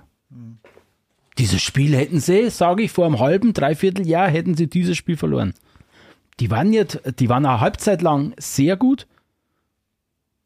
Danach, das war purer Kampf. Und das war Pragmatismus vom Allerfeinsten. Es ist nicht schön, es ist nicht ähm, attraktiv, aber es ist erfolgreich. Und das ist das, was ein FC Bayern im zweiten Halbjahr 23 auszeichnet und nicht defensive Unzulänglichkeit. Na- na- na, Deswegen Moment, Widerspruch. Moment, ich habe nicht gesagt defensive Unzulänglichkeit, ich habe gesagt mangelnde Tiefe im Kader. Wenn ein, Ja. wenn ein Joshua Kimmich äh, als Innenverteidiger Ja, dann muss er das können. Er muss es können, da bin ich bei Ja. dir und gegen den drittklassigen Gegner muss er es auch besser können. Aber trotzdem ist die Frage, warum gibt es überhaupt diese Notwendigkeit? Noch ein anderes Beispiel anzubringen, ähm, das war am 17. Äh, 17. Dezember, das war das 13-0 gegen den VfB Stuttgart, ähm, schönes Ding. Ähm, eingewechselt wurden da Tell, Schupo und Kretzig. Ich habe mal geschaut, wer danach noch auf der Bank saß. Akili. Äh, Daniel Perez als dritter Torhüter. Delicht, der eigentlich noch Für den Not- verletzt Not- war, Notfall. also der was Harakiri gewesen wäre, den auf den Platz zu schicken. Und der berühmte Aseko Nikili. Ja, sage ich doch. Wer kennt ihn nicht? Wer kennt, also ich kannte ihn nicht bis Ja. dahin. So, das ist die Tiefe des FC Bayern Kaders im zweiten Teil des Kalender. das wissen wir ja. Wissen wir ja, dass der Kader zu klein war für eine ganze Saison, ist klar. Aber was sie in diesem halben Jahr Ja. draus gemacht haben, Da- ist top. da und, sind wir ja dabei. Und was sie jetzt im Winter, ich glaube nicht, ich, ich glaube nicht, dass die zwei, drei neue Leute holen. Das glaube ich nicht. Ich glaube, dass es einer, wenn es ganz, ganz gut läuft, werden es zwei. Mhm. Aber ich glaube nicht, dass es mehr werden und weiß, dass der Wintertransfermarkt einfach auch nicht hergibt. Und Ja, wenn wir eben. mal ganz ehrlich sein, der, der FC Bayern darf nimmer diesen Fehler machen und irgendwelche Lückenbüßer holen. Ne, aber das, Wer war das? Daily Blind letztes Jahr. Aber äh, Fabi, das ist ja auch der Punkt. Ähm, es, es ist nichts am Markt. Also jetzt das, Der das, Stefan sondiert auch schon. dass, dass der Harry Kane jetzt da neuer Mittelstimmer des FC Bayern ist, das ist super und das ist, kann man ihnen nur gratulieren. Das ist übrigens auch der Grund, ähm, warum solche engen Spiele gewonnen werden, weil du hast halt jetzt äh, wieder einen vorne drin, der die Dinger macht. Ähm, aber du hättest ja, was hättest du denn für Alternative zum Kane gehabt? Keine. Also du hättest, du, du hättest äh, wieder, ich, ich weiß schon gar nicht mehr wieder, ja, so, so Leute, naja, also der von nicht- Neapel. Ja, Ja, der wäre aber, der, der wär ähnliche. Preiskategorie. aber, aber ganz ehrlich, wenn ich, wenn ich jetzt einen Kane ausschaue und die ganzen anderen Kandidaten, die ansonsten zur Auswahl gestanden sind, ist der Kane schon nochmal eine Stufe drüber. Aber von der Kategorie, da hast du eine Handvoll und ähm, das gleiche gilt doch auch für die äh, Mittelfeldspieler. Und welcher Verein äh, gibt denn einen Sechser ab, der richtig gut performt? Ja, aber dann, das, dann wird es teuer. Und deswegen glaube ich, dass sie sich maximal, dass sie maximal einen neuen holen, weil dieser neue, der wird richtig. Aber du tippst auf so teuer. einen Defensiv-Allrounder. Ich denke, Optimalfall wird es einer, wie Tuchel gesagt hat, der sowohl innen als auch äh, rechts verteidigen kann. Wenn du den bekommst, der darf dann auch gerne, ich nenne jetzt einfach mal Hausnummer, 60, 70, 80 Millionen kosten. Den werden sie holen. Aber ob es dann darüber hinaus noch jemand gibt, Fabian, der Daily Blind, glaube ich, ist aber auch aus dieser Not geboren gewesen. Ich meine, der hat ja trotzdem. aber so der hat ja so die Qualität ähm, für Bayern nicht gehabt. Äh, Quizfrage, wo spielt der gerade? Der Daily Blind, ich habe es kürzlich, habe ich hab es mal irgendwo. Völlig überraschend. Der spielt beim. FC Girona in der spanischen Liga und ist Tabellenführer. Ja, stimmt, genau, Vor- der, der Überraschungstabellenführer. Ja. Da habe ich ich's gelesen gehabt. Nee, aber ähm, der Daily Blind war halt insofern, da, da haben wir damals auch drüber gesprochen gehabt, der hat halt, was weiß ich, äh, knapp 100 Länderspiele für Holland auf dem Buckel und äh, zig Champions League Spiele, den hättest du reinwerfen können. Der hat rein mit seiner Erfahrung alles richtig gemacht. Also das war der Grund, warum ich einen Daily Blind hole, auch wenn er nie gespielt hat. Oder wenn man jetzt im Nachhinein sagt, naja, das war ein Fehleinkauf, weil er nie gespielt hat. Ich glaube einfach, die Notwendigkeit, dass er spielt, war dann irgendwo nicht da. Ist die Frage, ob jetzt eigentlich die, Die- Notwendigkeit da wäre, genau so jemand zu haben. Im Aber- Idealfall vom Niveau her über Daily Blind, brauchen wir nicht reden. Du brauchst, du brauchst schon einen. Schau mal, jetzt ist der Kim ist weg. Ja, ja. Und du hast jetzt einen- die Licht ja. und, äh, und Upamecano. Aber trotzdem die Frage, die sich mir stellt, ich habe jetzt mit dem Tell, mit dem Gretzig und mit dem äh, Pavlovic drei Leute, die die wirkliche Alternativen sind und wo wahrscheinlich jeder Bayern-Fan gerne sehen würde, dass die äh, ups, häufiger spielen und schon wieder, ja. häufiger spielen und zum Einsatz kommen. So, jetzt wenn ich natürlich einen, einen Sechser hole und setze den dem Pavlovic vor die Nase oder äh, irgendeinen Offensivspieler und ich setze den mit dem Tell vor die Nase, dann, dann bin ich ja wieder so, wie, äh, wie ich es eigentlich nicht haben wollte. Die Frage ist dann für mich schon, welchen, was für einen Spieler holt man dann? Holt man dann trotzdem nicht vielleicht irgendeinen erfahrenen Mann, der sich mit der Bankdrückerrolle zufrieden gibt, eben vom Schlage vom Daily Blind, um den Jungen den Weg nicht zu versperren, dass man eben sagt, okay, Pavlovic, du spürst jetzt, bist deinen ersten gravierenden Fehler machst und dann äh, greife auf den anderen zurück. Oder holst du dir wirklich die Granate, die langfristig spielen kann, auch vom Alter her. Das ist ganz, ganz schwierig, weil wenn ich mir jetzt, äh, wie wird der Portugiese geheißen, wenn ich Cancelo. mir, dann, dann wird der auch spielen. So, ja. Und dann ist halt der, der Zug für einen Pavlovic für die nächsten Jahre abgefahren. Und das ist, finde ich, immer ist das große Problem, welche Art von Spieler hole ich jetzt? Na, also ganz klar von der Art, Nummer zwei, muss ich holen.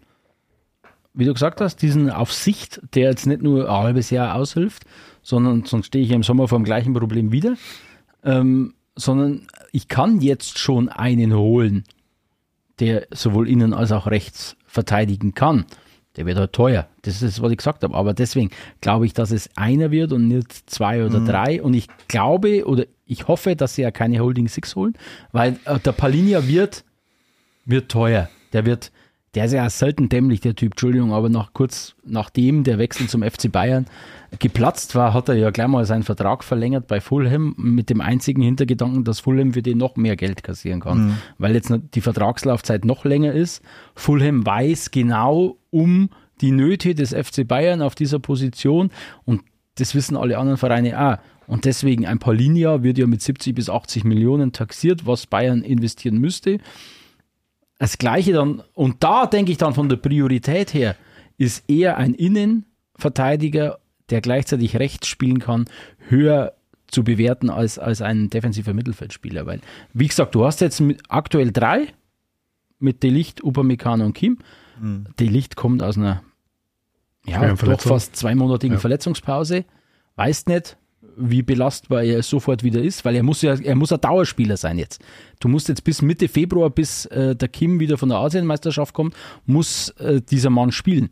Und deswegen glaube ich, dass er Innenverteidiger mit Option Rechtsverteidiger absolute Priorität gibt. Wenn, also genau in dieses Anforderungsprofil würde passen, Doppelpunkt. Und wenn, schauen wir mal, Klammer auf, wenn der Einfluss vom Uli Hoeneß nur riesengroß ist, ähm, Stichwort Leverkusen, Dominanz, dann holen sie einen Tau. Nein. Hat ja Leverkusen, hat ja Leverkusen. Also das wäre die Taktik, Entschuldigung, aber das wäre die Taktik Ja, von Uli Hoeneß Hoeneß Taktik. der letzten Jahre gewesen, einen Gegner, einen direkten Gegner äh, schwächen. Das hat ja die Bildzeitung schon mal probiert, genau dieses, dieses Spiel. Äh, und da hat ja Leverkusen ganz klar gesagt, und das finde ich stark, sowas. Winter, Winter braucht kein Mensch bei uns anklopfen. Ah, das haben schon mehr gesagt. Ja, ich glaube aber, mit so einem Konzern im Hintergrund kannst du dir es auch leisten, das ein oder andere unmoralische Angebot abzulehnen. Und Aber Trainer jetzt- gleich noch mit. Aber jetzt haben wir ganz viel über, über die äh, über defensive Verstärkung schon geredet. Was mir bei der Vorbereitung auf den Podcast nochmal so richtig aufgefallen ist, das ist die ja Du hast dich teilweise vorbereitet? Ja, hin, hin, und- hin und wieder schaue ich davor mal in den Kicker rein und dann ist gut, ne? Ähm, na, aber Kicker ist das Stichwort, nämlich äh, die Kicker-Noten und das fand ich total frappierend und vielleicht kann mir einer der hier anwesenden Experten das erklären, äh, nämlich die Kicker-Noten, die die Bayern Innenverteidigung gegen Eintracht Frankfurt hatte. Das war der 9. Dezember, Stark. das 1 zu 5. Ich glaube, das war zweimal ein Sechser. Ja. Wenn Äh, sogar viermal. Eine Woche drauf gegen VfB Stuttgart war Kim Mann des Spiels mit einer glatten 1-0 und Upamecano sein Partner immerhin mit einer 2,0. Also in der einen Woche beide desolat, in der Woche drauf auch gegen einen starken Gegner, muss man sagen. VfB Stuttgart in der Saison ähm, auch wirklich, wirklich, wirklich ein Brett. Die musste auch erstmal schlagen. Beide wirklich auf einem Top-Niveau. Was ist da los? Was hat sich da getan in einer Woche? Beziehungsweise warum können die in der einen Woche so unterirdisch spielen und die Woche drauf glänzen sie dann wieder? Kim übrigens gegen, gegen Stuttgart mit seinem ersten Bundesligator. Frankfurt war kollektiver Aussetzerpunkt. Ende. Sowas muss man dieser Mannschaft auch einfach mal äh, zugestehen. Da braucht man jetzt nicht mehr reininterpretieren, als da drin steckt.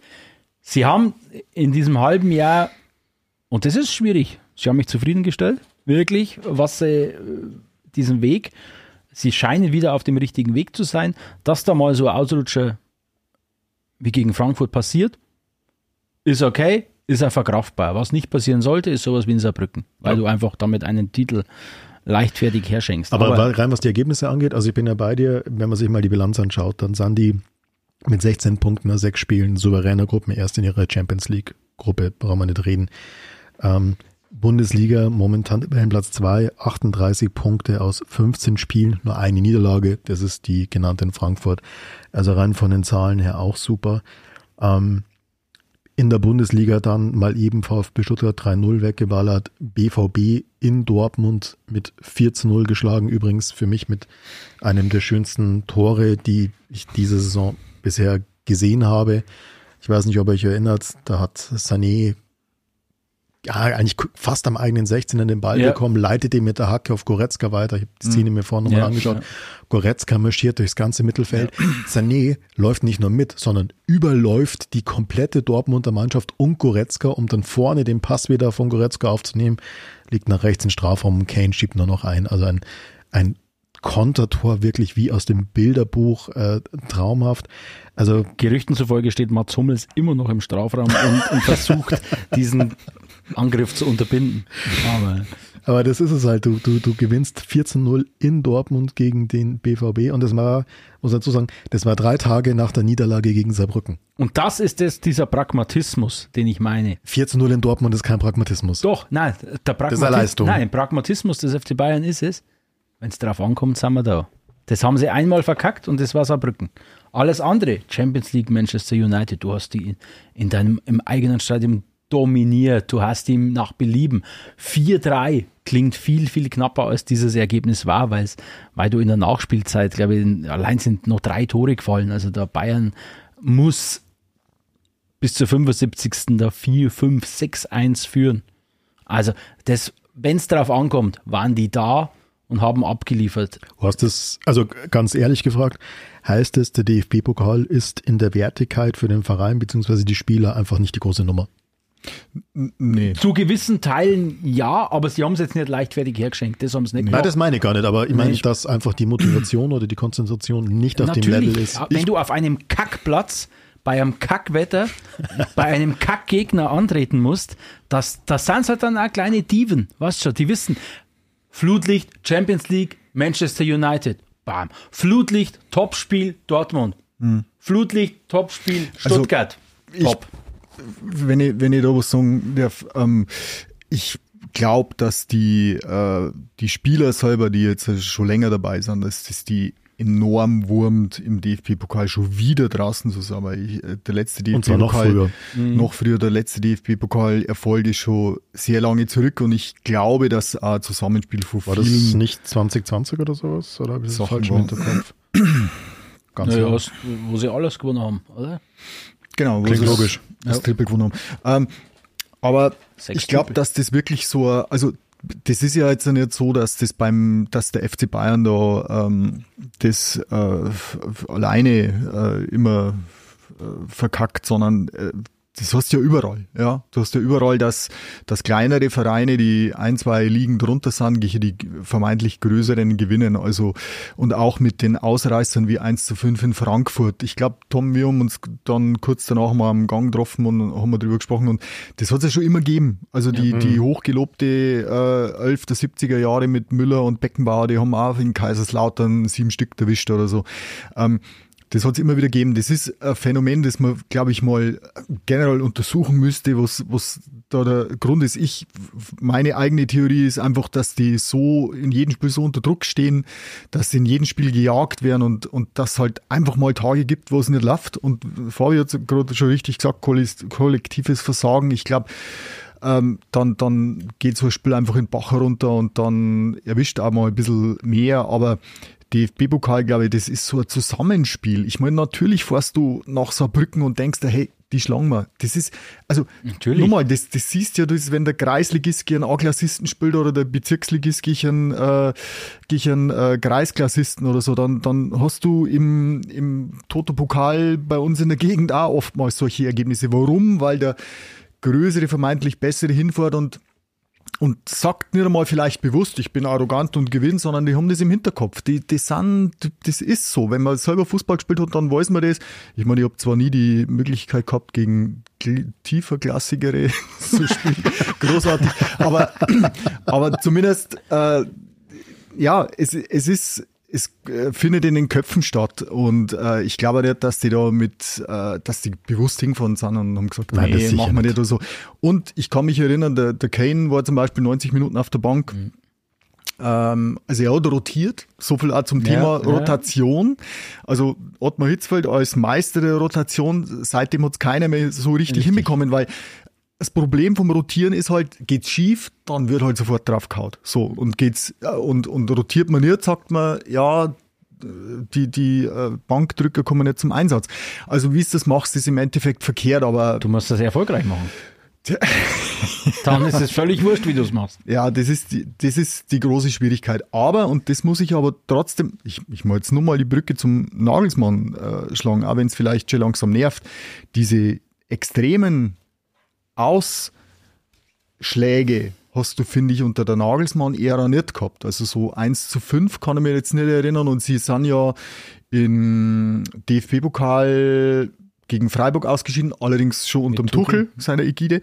Ähm, also ich finde, dass die, die, die, äh, die krassen Ergebnisse, wo man so sagt, boah, 1-5 in Frankfurt und boah, gegen Saarbrücken raus, das war jetzt alles unter Tuchel. Trotzdem bin ich weit davon entfernt zu sagen, die sind in einer Krise oder, oder ich, ich finde, dass der, der Tuchel das alles schon richtig macht. Für mich beweist es bloß, dass es keine Mannschaft ist perfekt und schau dir die ganzen anderen Großen an, von Real Madrid über Barcelona, wie sie auch immer heißen. Selbst Manchester City Man, mal Man vier City Spiele strauchelt ohne Ende momentan, ja. Das ist, ist eigentlich Wahnsinn, ja. Und ähm, denen geht's alle so, oder jeder Mannschaft geht's irgendwann mal so. Das ist, ist finde ich, ganz normal. Ja, da sind wir uns einig. Ähm, ich habe mir noch eine Sache rausgeschrieben für mich. Äh, Ich habe mir nämlich so kurz überlegt, was wäre für mich aus den Spielen, also ich rede jetzt nicht von irgendwelchen Entlassungen, sondern was wäre irgendwie in Spielen so meine Szene der Saison gewesen, wo ich sage, wow. Und erst dachte ich, ich nehme dieses, dieses Tor, was ich vorhin, äh, was ich vorhin genannt habe, also gegen Dortmund eben mit, mit Sané und Goretzka ähm, und Kane und zwar auch, weil es für mich sinnbildlich steht. Ähm, Sané, der die absolute Wiederauferstand, äh, Wiederauferstehung gefeiert hat äh, unter Tuchel und wirklich eine grandiose Saison spielt. Leon Goretzka, der im Sommer, das muss man ja, das ist nicht so lange her, der, der war eigentlich angezählt. Ja. Es hieß, wenn sich ein abnehmender Verein findet, dann darf er gehen. Der sich wieder zurückgekämpft hat, zurückgefaltet hat, bis auch jetzt wieder der Verein eigentlich voll hinter ihm steht und auch Tuchel nur lobende Worte verliert und der wieder so ein bisschen als, als dieser Box-to-Box-Spieler glänzen darf. Und Kane vorne, ja, der einfach einer der komplettesten Stürmer ist, die ich je gesehen habe. Wie du es vorhin gesagt hast, der trifft halt von der Mittellinie. Ähm, der staubt aber auch im Strafraum ab. Also ich dachte erst, ich nehme diese Szene und dann habe ich mich aber noch an ein, äh, wie soll ich sagen, eine, eine Katsche Schwarzenbeck Gedächtnisaktion erinnert. Das war im März noch unter Nagelsmann gegen PSG Wer von euch erinnert sich noch? Boah, das ist lange her. Jahre her. Die Licht mit dieser Monstergrätsche. Ah, ja. also das, wo, Tor, das Gegentor verhindert. Genau, ja, ja, wo Jan ja. Sommer äh, sich unter Druck setzen lässt mit Ball im eigenen 16er, den Ball vertändelt. Der PSG-Spieler Wer hat schießt. geschossen? Wer hat geschossen? Vitinha. Das äh, ist jetzt relevant, weil Nix, war bloß äh, Fachgespräch äh, hier. der Fabian wollte bloß angeben. Ich habe schon verstanden. Gut, er kann es auch. Und die Licht rauscht daran und Ja, äh, ja. Wie er sich selber feiert danach. Ja, aber Ah, auch die Fans, wie die ihn gefeiert haben. Und es war am Ende war das eigentlich, es war kein Tor, was Szene des Spiels, sondern diese Grätsche, dieser, Mhm. dieser unbedingte Wille zu verteidigen. Äh, Das hat, glaube ich, auch Tuchel hinterher gesagt.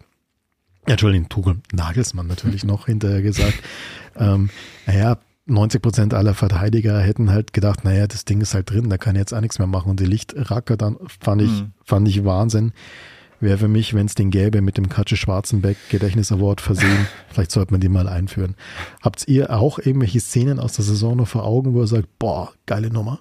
Also spezielle Szene nicht, aber ich muss ganz ehrlich sagen, für mich ist fast jedes Tor vom Harry Kane äh, eine Wohltat anzusehen. Und zwar aus dem Grund, also ich kam jetzt bloß, ich weiß nicht gegen wen das war, Darmstadt vor der Mittellinie. Darmstadt. Darmstadt, genau. Also das war schon extrem spektakulär. Aber was mich am Kane so beeindruckt ist, er ist eigentlich so ein unspektakulärer Stürmer. Also äh, ich, ich habe in der Statistik gelesen, dass er die drittmeisten Kilometer abgespult hat, was für einen Mittelstürmer schon erstaunlich ist. Mm, Aber die Art und Weise, wie er seine Tore macht, so völlig unspektakulär und du kannst da schon fast sicher sein, dass wenn der eine Chance vom Tor hat, das dann klingelt. Und seine Abschlüsse, finde ich, sind, die sind so, so nüchtern, aber er trifft jedes Mal die Bude. Und das, ähm, das sind für mich so die, die Szenen, ich habe es vorhin schon gesagt, Bayern kann sich glücklich schätzen, jetzt wieder einen Knipser vorne drin zu haben, weil dann so enge Spiele, die letzte Saison vielleicht nur verloren wurden oder unentschieden, die gewinnen es halt jetzt meistens. Das ist ja auch mit äh, gewisser Pragmatismus, aber schon auch, dass du vorne diese Lebensversicherung drin hast. Wobei man natürlich, ich kann mich schon erinnern, wie wir damals alle von der Nagelsmann-Ära geschwärmt haben, ja, jetzt äh, Flügelflitzer und falsche Neun und tralala und ähm, man macht sich nie wieder abhängig vor dem Stürmer wie Lewandowski. also jetzt haben wir wieder genau Diese. Kombination darf mich immer interessieren. Nur Nagelsmann mit Kane. Das ja, darf mich nee, immer noch. aber, aber nochmal, du bist jetzt im Endeffekt trotzdem wieder so weit. Also jedes Mal, wenn er sich an Oberschenkel langt oder wenn er mal kurz gefault wird, dann denkst du, oh Gott, hoffentlich, bitte. Er ist ja doch schon 30 und so, aber der, also der Mann ist Wahnsinn, ja. Das ist wirklich Wahnsinn. Und ich, ich kann es eigentlich nicht nachvollziehen, warum von den reichen Premier League Clubs sich den keiner geschnappt hat. Also das kann ich nicht nachvollziehen. Er wollte ja vor einem Jahr zu Man City, die für ihn, schlag mich tot, 160 oder 180 Millionen äh, geboten hatten. Und boah, jetzt bin ich echt überfragt, Ja, wie jetzt der Haaland bei uns. ob er, ob er jetzt, ob er den Wechsel letztendlich abgelehnt hat oder ob Tottenham, nein, ich glaube, der Tottenham-Besitzer ist hart geblieben und hat gesagt, ähm, Pfeiferdeckel, du bleibst steht auf. Okay. Ähm, Ja gut, das haben sie beim FC Bayern am Anfang auch gesagt. Ja, ja, aber da soll ja dann Kalle Rummenigge äh, eine nicht unentscheidende Rolle gespielt haben äh, bei diesen Verhandlungen. Und, aber das führt mich, ich habe keine Szene an sich des Jahres, sondern für mich ist, dass der FC Bayern scheinbar, immer unter Vorbehalt, äh, scheinbar wieder echte Führungskräfte auf den Positionen hat, weil, was ich gerade schon angedeutet habe, was nämlich bis zur Übernahme von Dresen, Freund und den ganzen Konsorten teilweise durchgesteckt wurde, an interner nach außen gedrungen ist.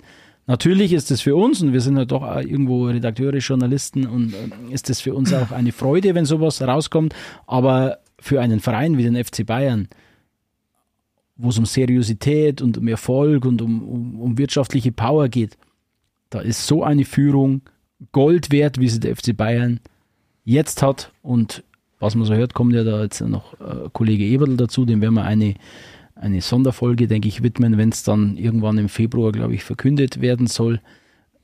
Aber Ja, Leute, hier habt ihr es zuerst gehört. Ja. Im Februar kommt er. Ja, was man jetzt so hört. Also sie wollen jetzt auf diese Transferperiode bis 31. noch äh, abwarten und die nächste Aufsichtsratssitzung ist sowieso erst am Anfang Februar und da sollte es dann final abgesegnet werden und danach gibt es äh, die offizielle Verkündung mit Eberl und dann hoffe ich, dass der FC Bayern ähm, auch auf den Führungspositionen wieder diese Weltmacht oder diese, diese Weltnummer ist, die ja lange Zeit war. Ich meine, so Leute wie der Dresen zum Beispiel, die stehen natürlich auch nicht so im Fokus wie der Olli Kahn. Das, also gerade was die Yellow Press betrifft, das muss man natürlich schon sagen. Also der hat natürlich eine ganz andere Chance, wirklich Ja. seriös, ruhig Genau. zu arbeiten, weil weil sich keiner für ihn interessiert eigentlich. Ja, und weil er natürlich auch, wie soll ich sagen, wenn Oliver Kahn irgendwo in einem Restaurant auftritt, dann Ja. weißt genau, dass die Kameras klicken. Wenn Jan Christian Dresen in einem Restaurant aufläuft, dann ist die Wahrscheinlichkeit, dass den Equaner erkennt, ziemlich hoch. Genau. Ja. Und was passiert mit Bastian Schweinsteiger? Äh, Weltklasse-Szene, habt äh, Tuchel, Tuchel. Tuchel. mit Schweinsteiger bei einem Espresso Martini. Äh, natürlich sofort wieder in der Bildzeitung gewesen. Äh, Wie der Schweinsteiger dann schön gesagt hat, Mensch, du, nicht einmal mehr ein Espresso kann man trinken gehen, ohne dass es in der Presse landet. Haben sich angeregt unterhalten und Herbert Heiner hat ja auch sowas in diese Richtung schon fallen lassen, dass sie da, dass er sich äh, da einen Posten wünschen würde. Das ist mir bisher vorbeigegangen tatsächlich. Was wäre denn da denkbar?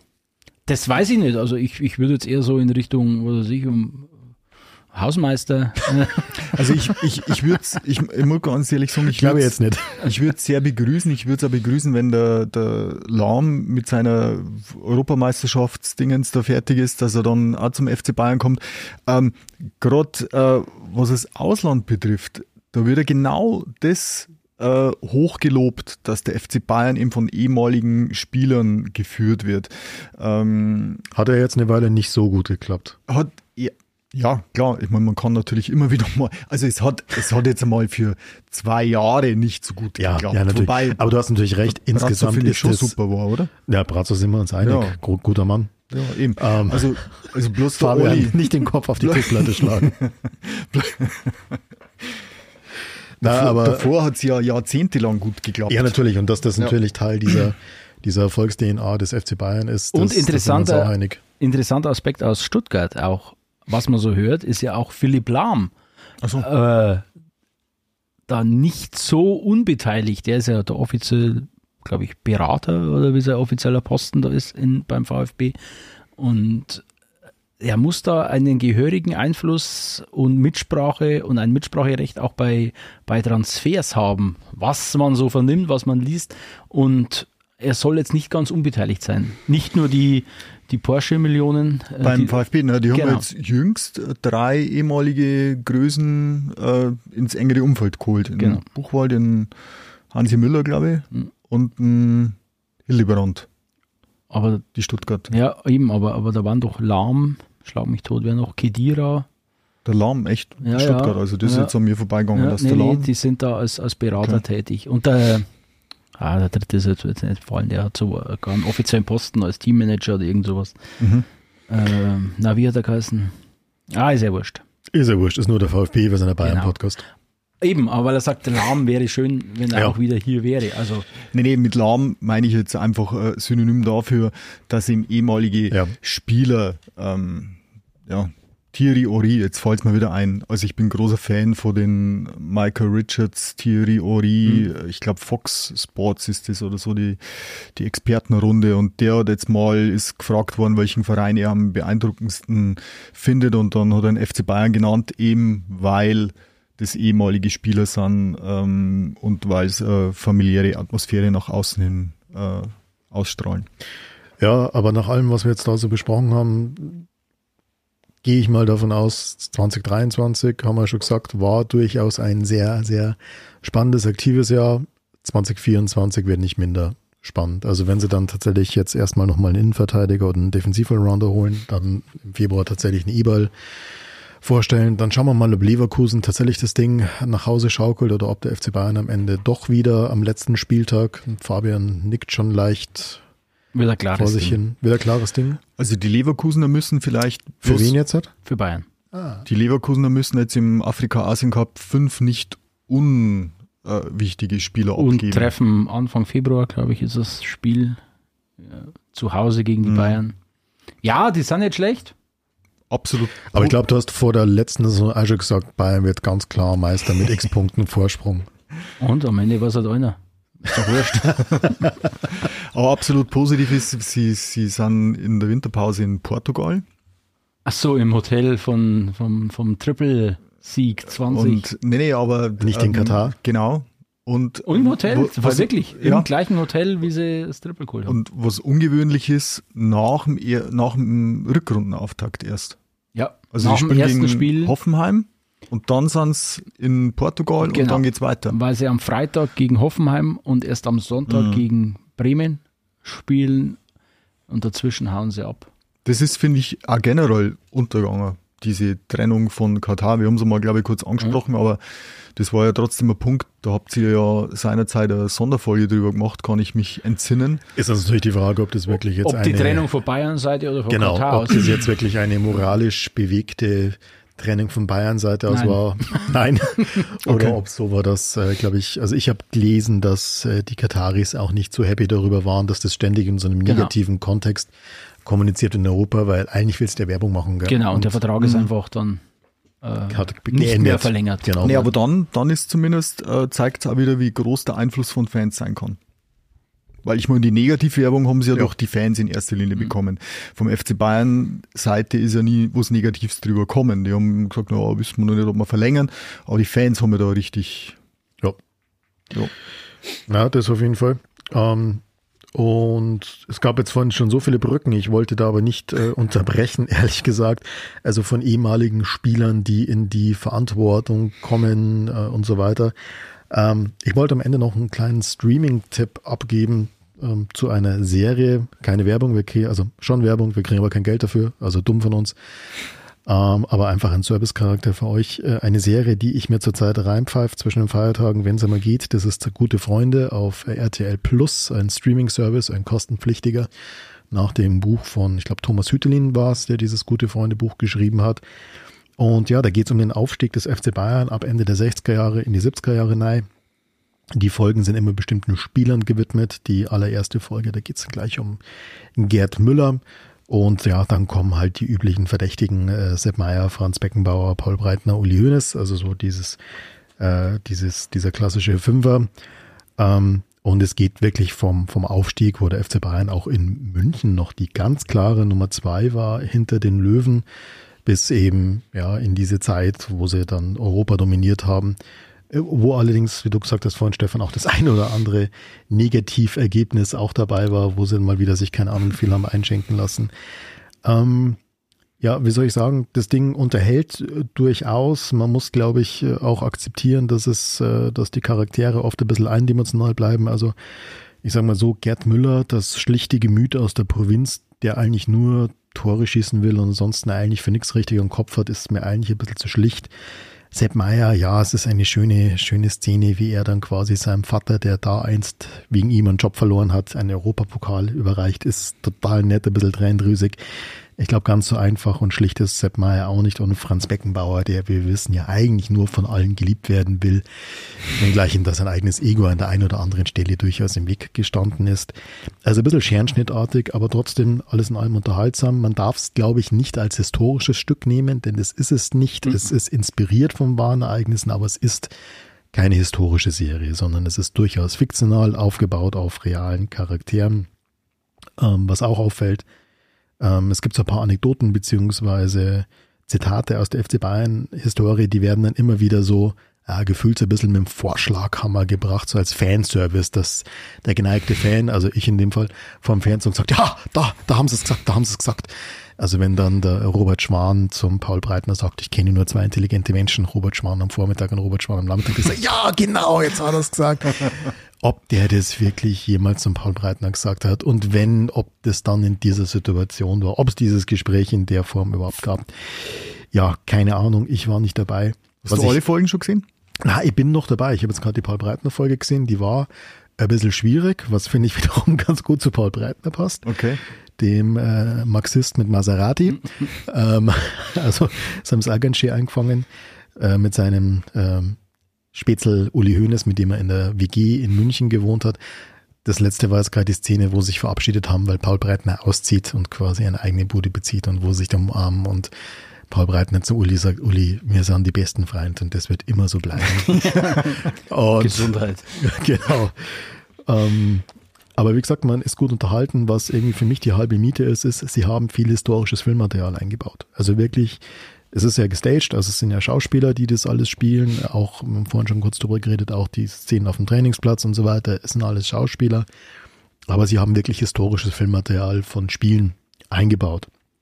Finde ich überhaupt nicht störend, dass der Franz Beckenbauer plötzlich anders ausschaut im historischen Filmmaterial als im, im gestagten Teil. Ähm, Finde ich sehr, sehr schön, diese, diese alten Szenen äh, nochmal noch mal zu sehen.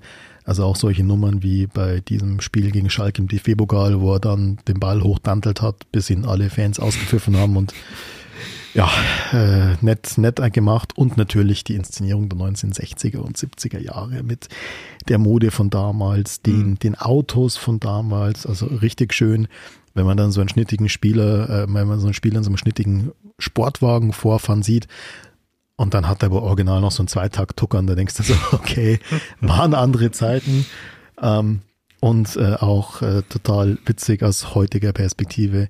Es gibt ungefähr keine Szene, wo niemand mindestens ein Bier in der Hand hat oder eine Zigarette raucht. Also ich glaube, Chick Tchaikovsky sieht man, den damaligen Bayern-Trainer Ende der 60er Jahre, sieht man in keiner Szene ohne eine Kippe in der Hand. Und da hat sich, glaube ich, viel geändert. Also original, wenn man einfach nur die Szene in diesen Umkleideräumen sieht und man denkt sich, boah, wie jetzt gerade der Geruch von Schweiß sich gegen den Geruch von Zigaretten und Alkohol durchsetzen muss. Mhm. Wow. Also gut, dass es kein Geruchsfernsehen gibt. aber ansonsten, wie gesagt, nicht historisch, aber durchaus unterhaltsam. Was und habt ihr auch schon mal reingeschaut? Hab schon mal reingeschaut, äh, aber noch nicht in dieser Tiefe wie du. Also das kann ich jetzt hier sagen. Also ich finde auch, fand's auch, bin zufällig drüber gestolpert und fand die ersten Szenen ganz, äh, ja, fesselnd und äh, amüsant, kann man durchaus auch sagen. Ist durchaus mit, einem, mit einer Portion auch Humor äh, zu sehen. Also ich will es unbedingt sehen und ich hab, ich bin kürzlich auch drüber gestolpert in, in verschiedenen Mediatheken, ZDF, ARD, ARD glaube ich oder so, gibt es da die ganzen Europapokalspiele aus den 70ern zum komplett nochmal mhm. nachschauen und das ist auch super interessant mit dem Originalkommentar drauf und so weiter. Also wenn man da, glaube ich, äh, durch die Serie so ein bisschen angefixt wird, ähm, dass man so das dann, es ist, es ist schon super interessant, wie, wie die damals gespielt haben, ja. Also, ja. Wie, was die einzelnen Spielertypen drauf hatten, ja. Also, ein Uli Hoeneß zu sehen, was der für eine Rolle im Bayern-Spiel gehabt hat, ähm, an Franz Beckenbauer, an Gerd Müller vorne drin. Also es ist schon wirklich faszinierend, weil, weil selbst ich, der Methusalem in diesem Podcast, ähm, habe das natürlich jetzt auch nicht mehr so am Schirm, weil ja damals einfach fast keine Spiele übertragen worden sind. Ähm, also das ist auf jeden Fall auch empfehlenswert, sowas dann sich mal reinzuziehen. Ja, und was es, glaube ich, auch zeigt, ist, wir haben jetzt gerade darüber geredet, über das Jahr 2023, das sehr bewegt war, wo sich sehr viel getan hat beim FC Bayern. Ja, das war beim FC Bayern schon in den 60er und 70er Jahren ja. so, dass sich wahnsinnig viel bewegt haben, dass massive Egos aufeinander geprallt sind.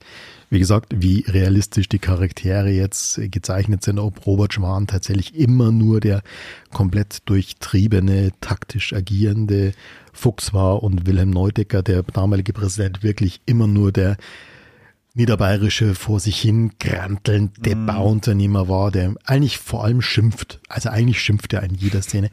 Ich habe keine Ahnung. Aber was schon klar wird, ist auch, wenn man, wie diese Mannschaftsdynamik dargestellt ist, wie auch diese Abfolge von Erfolg und Misserfolg dargestellt ist, ähm, Weil es war ja nicht so, dass der FC Bayern immer Meister geworden Mhm. ist. Das hat man, glaube ich, auch im, Hinter, im Hinterkopf. Teilweise ein bisschen falsch, wenn man so als Nachgeborener diese ganzen 70er Jahre nicht erlebt hat, dass da mit sowas wie Borussia Mönchengladbach natürlich also auch eine andere Übermannschaft gab, zumindest eine Weile lang. Also man sieht, glaube ich, schon in der Serie, und das ist wirklich der Ringschluss zu dem, was wir vorher alles gesagt haben, ähm, bei FC Bayern war immer viel los. Am Ende des Tages ist Fußball ein Unterhaltungsprodukt. Der FC Bayern steht immer für grandiose Unterhaltung in allem, was er tut. Und das war damals anders als heute. Die Leute hießen halt damals äh, nicht Manuel Neuer und Joja Kimmich, sondern sie hießen halt äh, Sepp Meyer und äh, Franz Beckenbauer. Und der damalige Harry Kane hieß halt Gerd Müller. Bin übrigens auch gespannt, äh, da habe ich schon die Szene gehabt, wo der Gerd Müller seine, wie viel waren es, 40 Tore pro Saison geschossen hat. Wo man auch sagt, Gerd, das ist ein Rekord für die Ewigkeit, das wird nie jemand brechen. Das ist natürlich aus der heutigen Perspektive also so, ah, naja, Robert, genau, den bricht jetzt keiner mehr. genau. Schauen wir mal. Ja. Aber interessantes Ding. Wer da Bock hat, sich das mal ein bisschen reinzuziehen zwischen den Feiertagen, wie es beim FC Bayern früher leicht fiktionalisiert zugegeben, äh, zugegangen sein könnte. Ja, es macht Spaß, muss man wirklich sagen. Und man kann es auch, ich, ich, wie du es jetzt erzählt hast und ob das alles stimmt, ich glaube schon, das stimmt insofern, weil man es in dem sehr, sehr gut äh, recherchierten Podcast vom Max Jakob Ost, finde ich, nachhören kann. Und, Fabi, jetzt muss mir helfen, das Buch über den Gerd Müller oder wie der, Wie das Geld in den wie das Geld, in ja, von Autor, kannst du mir das schnell sagen? Hans Woller. Vom Ja. Hans Woller. Ähm, ist das, finde ich, auch sehr, sehr gut recherchiert und beschrieben. Also wer es nachlesen, nachhören will, ich glaube, das ist dann äh, auch sehr, sehr interessant. Da wird das eigentlich auch sehr detailliert nochmal alles aufgeführt. Ja, ob es dann wirklich so war, dass der Robert Schwan das Bündel Geldscheine gezückt hat, um Mama Müller einen kleinen Zuschuss zu gewähren und sie zu motivieren, ihren Sohn zu motivieren, doch bei Bayern zu unterschreiben. Und ob es dann wirklich Ich so war, glaube, dass sowas auch bei Woller gelesen zu haben, Und mich ob sie- es dann wirklich gestimmt hat, dass die 60er bei den Müllers klingeln und die vom FC Bayern machen aber die Tür auf und Ja. gehen gerade raus und sagen, Servus, ihr seid zu spät. Ja, keine Ahnung. der ich war Müller dachte doch, dass die 60er sind und so wird es in der Serie auch dargestellt. Also da hockt und sie reden und irgendwann, genau, sein Bruder kommt rein und sagt, ja Gerd, jetzt gehst du die 60er. Und Robert Schwan lehnt sich zurück und sagt, schauen wir aus wie Blaue. ja, und ähm, wie gesagt, ein äh, amüsantes Ding. Man darf, glaube ich, wie gesagt, nicht alles für bare Münze nehmen, aber ja, beim FC Bayern war immer was los. Damals, auch im Jahr 2023 und vermutlich auch wieder im Jahr 2024. Mal schauen, ob alle Prognosen des Herrn Deeb wieder so eintreten, wie sie dieses Jahr schon teilweise nicht eingetreten sind, teilweise schon eingetreten sind. Schauen wir mal, ob der Togel das Jahr 24 als Bayern-Trainer übersteht. Oh, da würde ich Natürlich.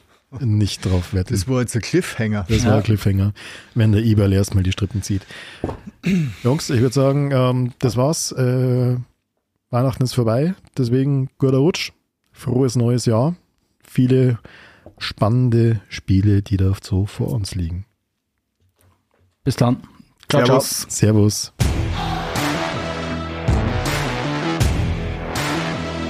Weiter, immer weiter.